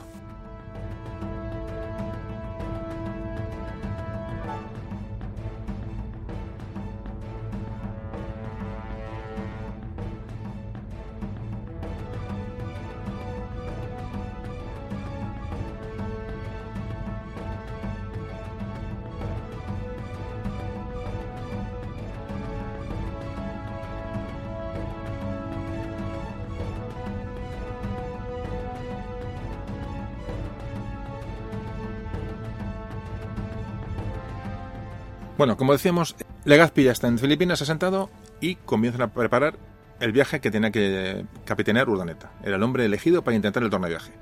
Está ya previsto que la mayor de las naos que, iban en aquella expedición se le cediera a Urdaneta, que era la nao San Pedro, que era la capitana. Y como capitán de esa nave em, se puso al mando de esa nave a Felipe de Salcedo. Tenía solo 18 años y era nieto de Legazpi. 18 años capitán de la nave que iba a intentar el tornaviaje. Bueno, Mm, mejor ni comentar. Increíble. Los pilotos eran Esteban Rodríguez y Rodrigo de Espinosa. Rodrigo Espinosa se dice que iba tan, ya tan enfermo y tan débil que parece, que no tuvo casi ni misión de piloto ni, ni, misión de nada porque, porque, porque iba el hombre mm, prácticamente al borde, al borde de la muerte. Nos cuenta el piloto mayor Esteban Rodríguez que esta nao estaba ya para salir, eh, estaba abastecida, habla de, de pan y arroz, eh, haba, garbanzo, aceite, vinagre y vino para más de ocho meses y agua 200 pipas de agua. Iban en la nao 200 personas con 10 soldados y dos padres, el prior Fray Andrés de Urdaneta y el padre Fray Andrés de Aguirre. Todo el mundo sabía que la clave de este viaje era Urdaneta. Eh, lo sabía Felipe II, lo sabía Legazpi, lo sabía el virrey de México. Urdaneta era, la clave y era básico. Y de hecho, fijaros cómo se le oculta a Urdaneta la misión del viaje de las Filipinas para que no se negara a ir. Es decir, se confía en Urdaneta que, bueno, que puede ser la persona que tanto se había hablado de que él tenía conocimientos y que tenía información sobre, por lo menos, cómo intentar volver a América desde, desde Asia. Así que la nave San Pedro parte del puerto de Cebú el día 1 de junio de 1565. Se dirige primero hacia la isla de Leite, después a la isla de Samar, y bueno, pasa entre distintas islas y va a salir al Pacífico abierto a través del estrecho de San Bernardino. Bueno, el 9 de junio ya estaba en alta mar. Y estaba más, a más de 13 grados de latitud norte. El domingo 17 ya ascendido hasta los 18 grados si veis en un mapa, en un mapa, en cualquier mapa tal, podéis ver la latitud, ¿no? La latitud de los mapas, pues podéis ir fijándose en, bueno, la línea es, vamos a ver, evidentemente, sé que todos sabéis lo que, lo que estoy hablando, pero si alguno no lo, desconoce, también lo explico.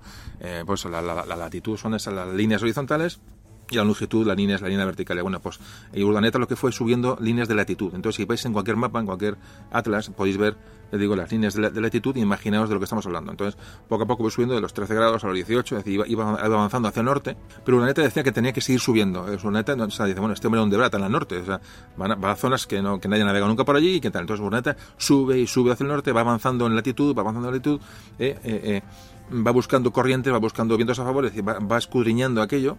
Y el 5 de julio están ya a 29 grados. Y el 22 de julio ya han pasado de los 36 grados latitud norte.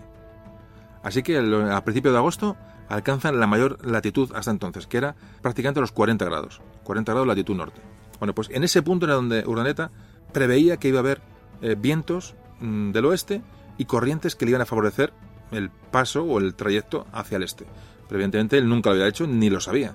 Entonces, bueno, empiezan a navegar eh, por aquella zona, a través de la, o a partir de la latitud, la latitud 40, empiezan, ponen rumbo al este y empiezan a navegar. Y ahí cogen, y conectan con la corriente, la corriente marítima se llama la corriente del Curosivo, que hoy conocemos, pero entonces no, se conocía, pero ya había indicios de que esa corriente podía existir, y efectivamente Urdaneta coge esa corriente y empieza, aparte de los vientos favorables, la corriente marítima le va a llevar poco a poco hacia el este.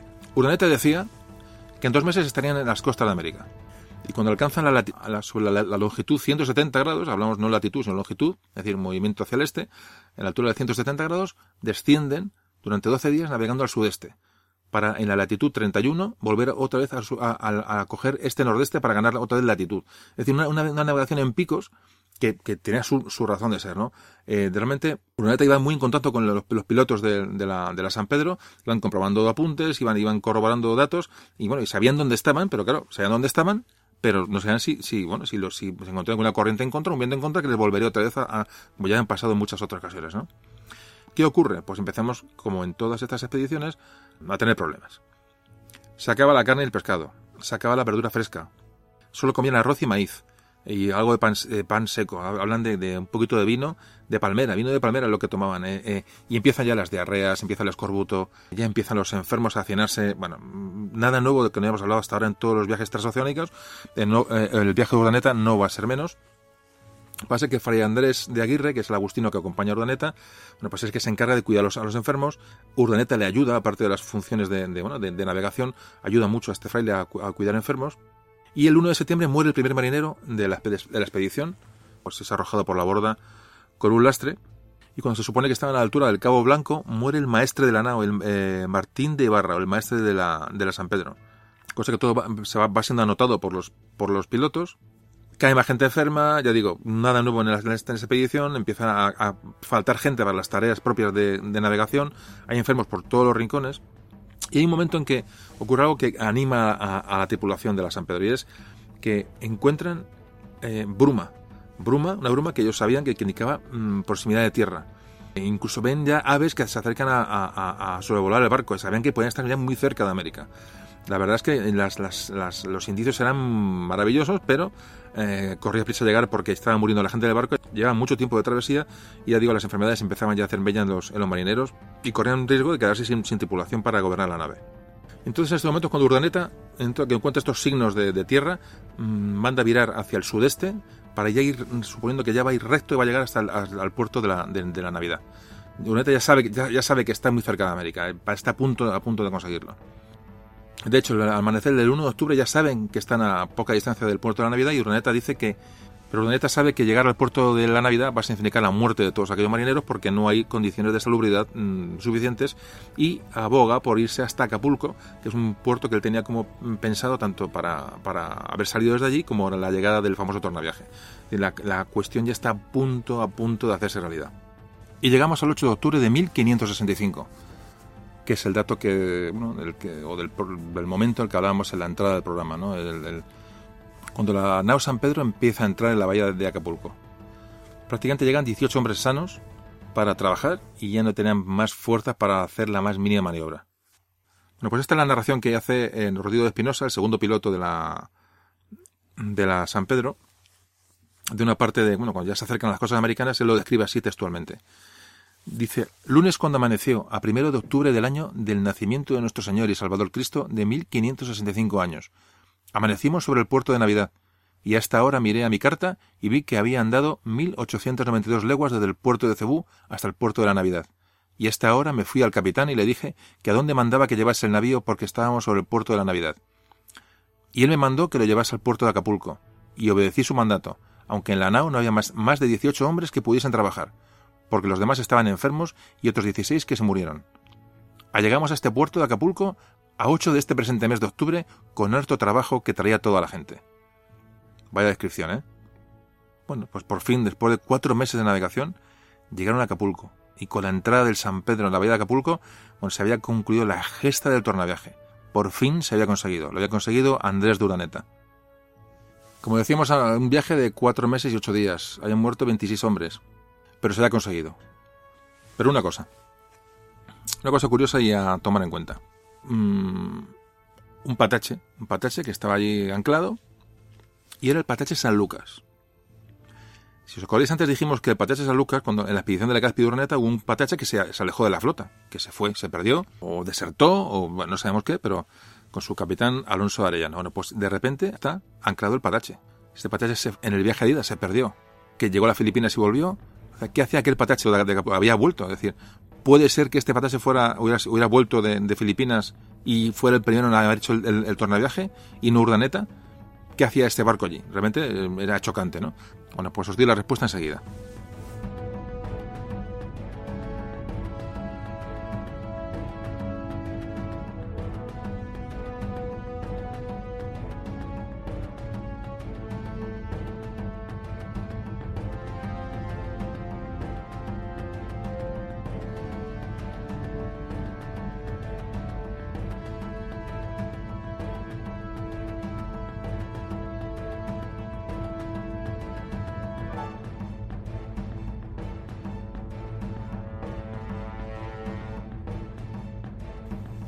Pues sí, hablamos del Patache, o barco ligero San Lucas. Parece ser que San Lucas, cuando se separa de la flota de, Legazpi y Urdaneta, rumbo a las Filipinas, sigue hacia las Filipinas, la ruta más o menos la conocían, ya habían hablado de ella.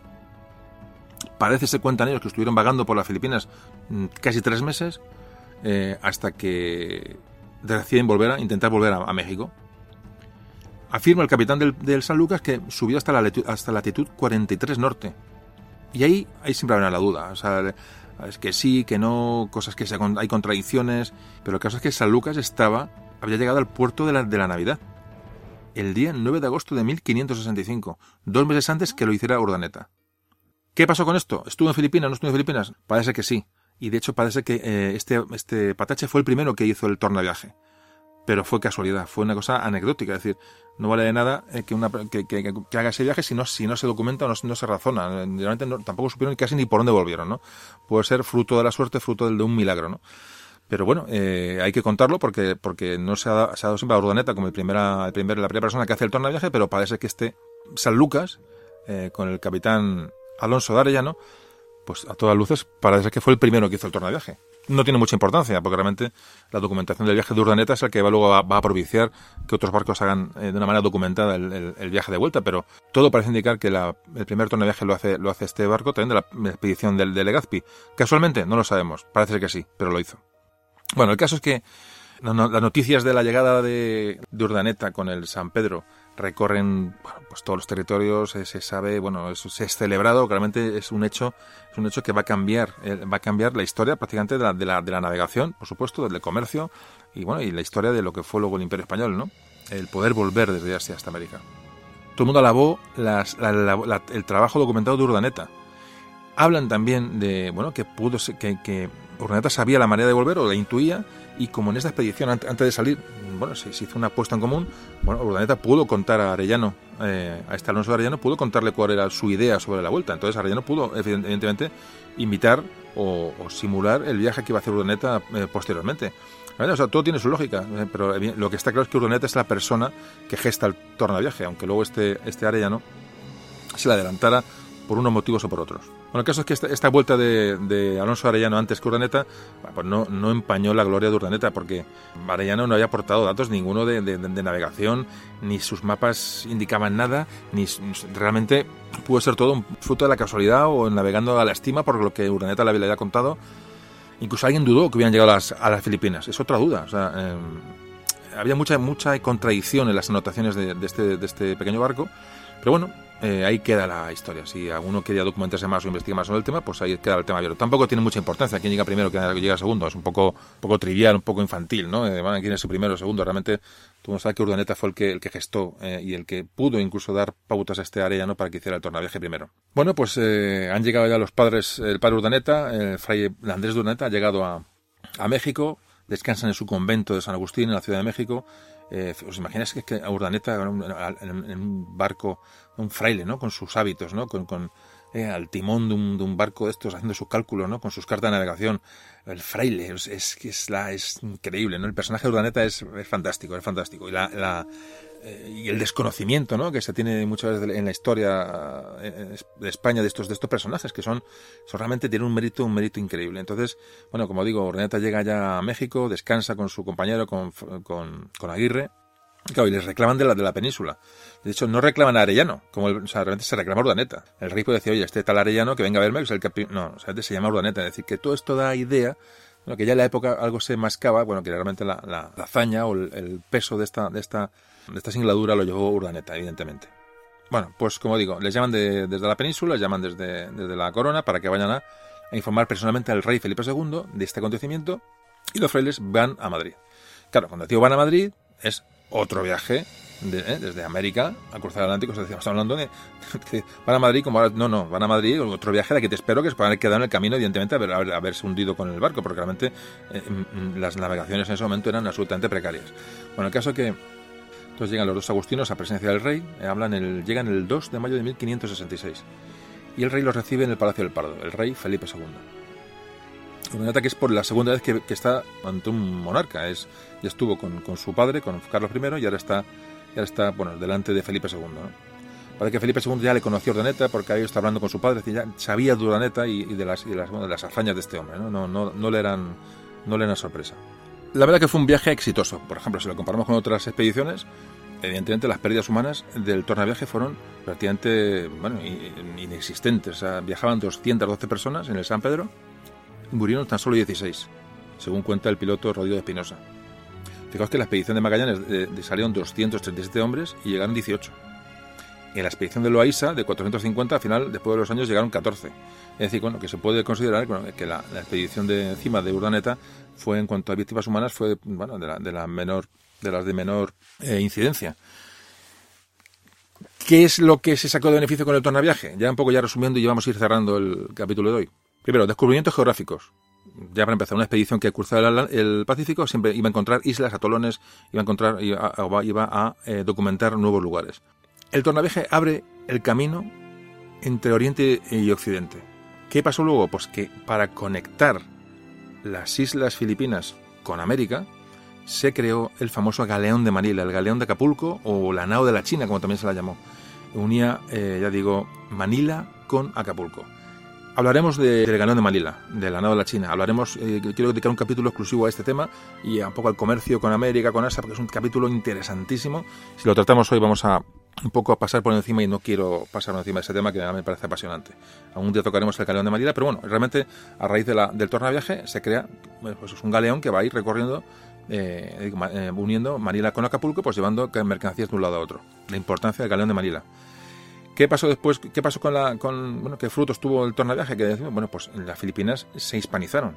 Legazpi ya se anexionó el archipiélago de una manera seria y potente, porque ya tenía, podía volver y podía ir, es decir, ya se sabía cómo llegar con refuerzos y cómo, cómo salir de allí, es decir, se crea, un, se crea una ruta de ida y de vuelta, es fundamental para, para, para, para sentarse en cualquier sitio, ¿no?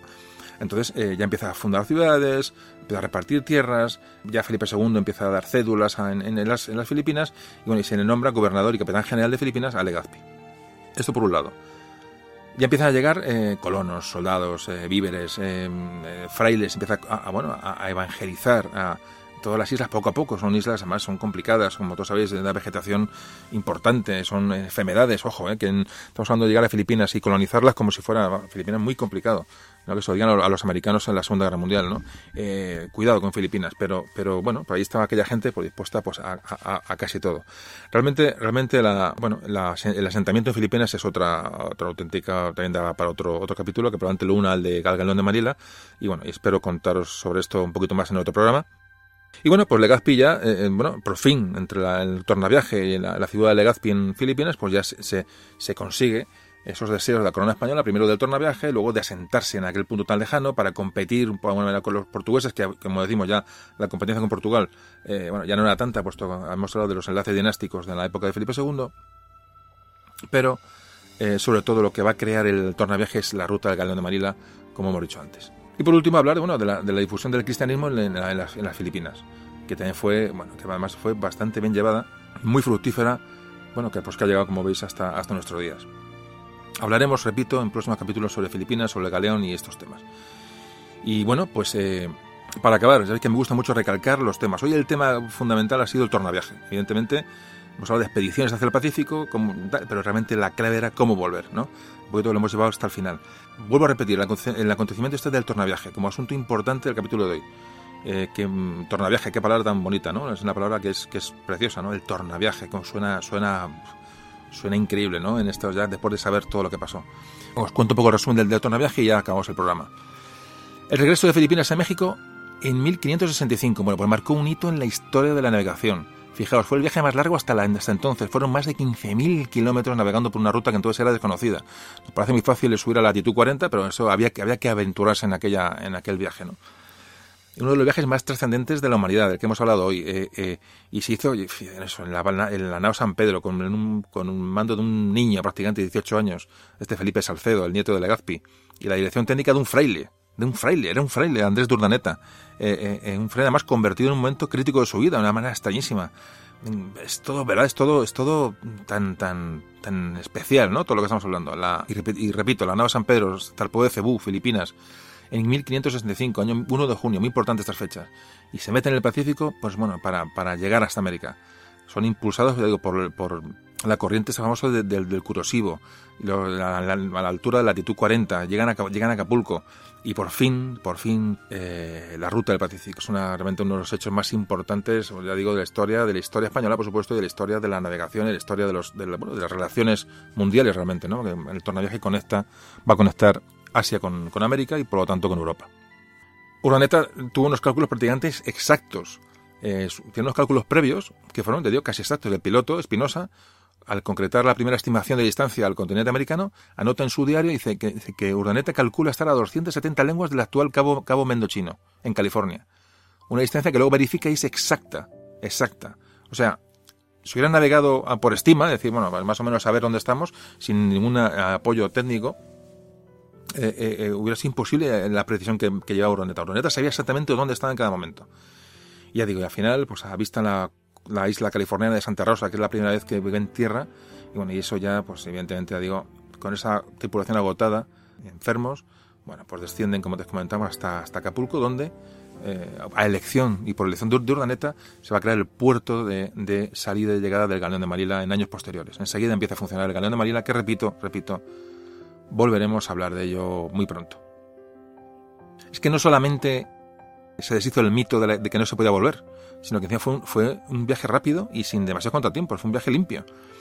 no hubo improvisaciones y, bueno, ya digo, el, galeón de Manila llegó, duró hasta el último galeón de Manila, fijaos, eh, eh, se alzarpó en marzo de 1815. 1815. O sea, fueron muchísimos años de, comercio y de, de, relación, ya digo, con este galeón que todo nació en este, en este tornaviaje. Y ya digo que es una ruta que aún se utilizó ya, bueno, ya está en nuestros días, se siguen utilizando esas corrientes y esa latitud para, para navegar.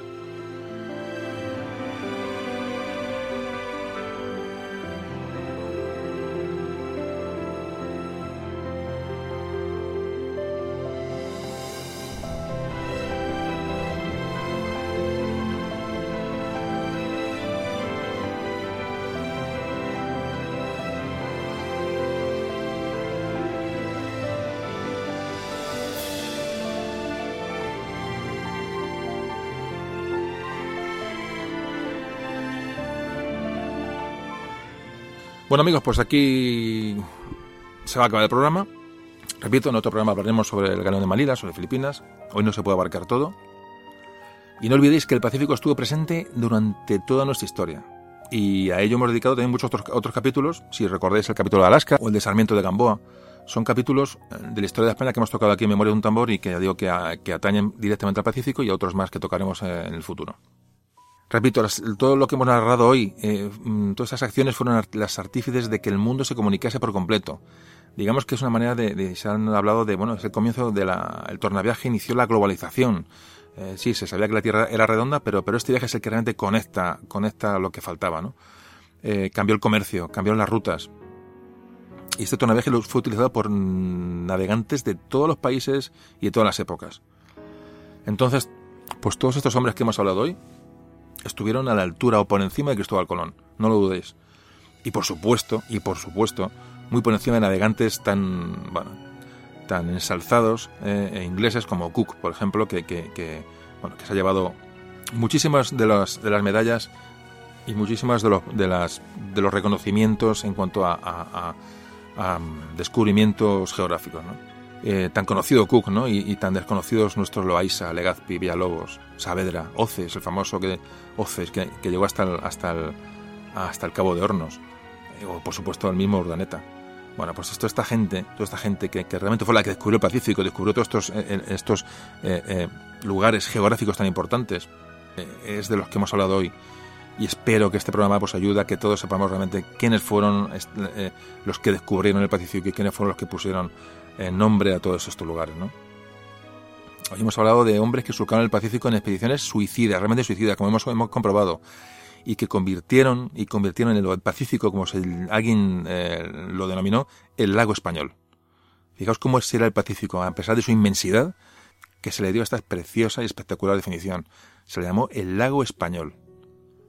Y bueno, a todos estos españoles que, de los que hemos hablado, pues dedicamos el capítulo de hoy. Pero nos detendremos un poquito en el personaje eje del programa de hoy, que es Andrés de Urdaneta o Fray Andrés de Urdaneta. Como digo, este, hoy ha sido el eje del programa, este vasco de Villafranca de Ordicia, que se convirtió en un hombre universal, realmente universal, que dio la vuelta al mundo, fue de los primeros hombres que dio la vuelta al mundo. Si recordáis, cuando es apresado por los portugueses, vuelve por la ruta africana, es decir, que eh, eh, Urdaneta dio la vuelta al mundo. Y luego, y luego trabajando y conociendo e investigando, dio con la ruta del tornaviaje. Un hombre de armas, de arrojo, de cualidades negociadoras, era cosmógrafo, era navegante y de pronto experimenta esa llamada espiritual sorprendente y lo deja todo e ingresa como fraile agustino y misionero. Una vida increíble. Bueno, pues tras el tornaviaje, Andrés Duraneta regresó a Nueva España el 13 de junio de 1567. Ya tenía 59 años pero las penalidades y sufrimientos pasados habían dejado huella en su salud. Su hígado y sus riñones estaban agotados por esas largas privaciones y por esos meses alimentándose de comida podrida y de agua en putrefacción. Urdaneta, al que muchos le han denominado el Colón del Pacífico, cayó enfermo a principios de 1568. Pero al contrario que el almirante genovés, Andrés de Urdaneta no pidió reconocimientos, ni títulos, ni haciendas. Murió un 3 de junio de 1568 apenas un año después de su regreso. Su cadáver recibió sepultura en la cripta del convento de San Agustín en la Ciudad de México, debajo del presbiterio, pero un incendio y una inundación hicieron que hoy no sepamos dónde reposan sus restos. Amigos, tenemos una historia tan grande como desconocida. Gracias por escuchar y os espero en el siguiente capítulo. Hasta pronto.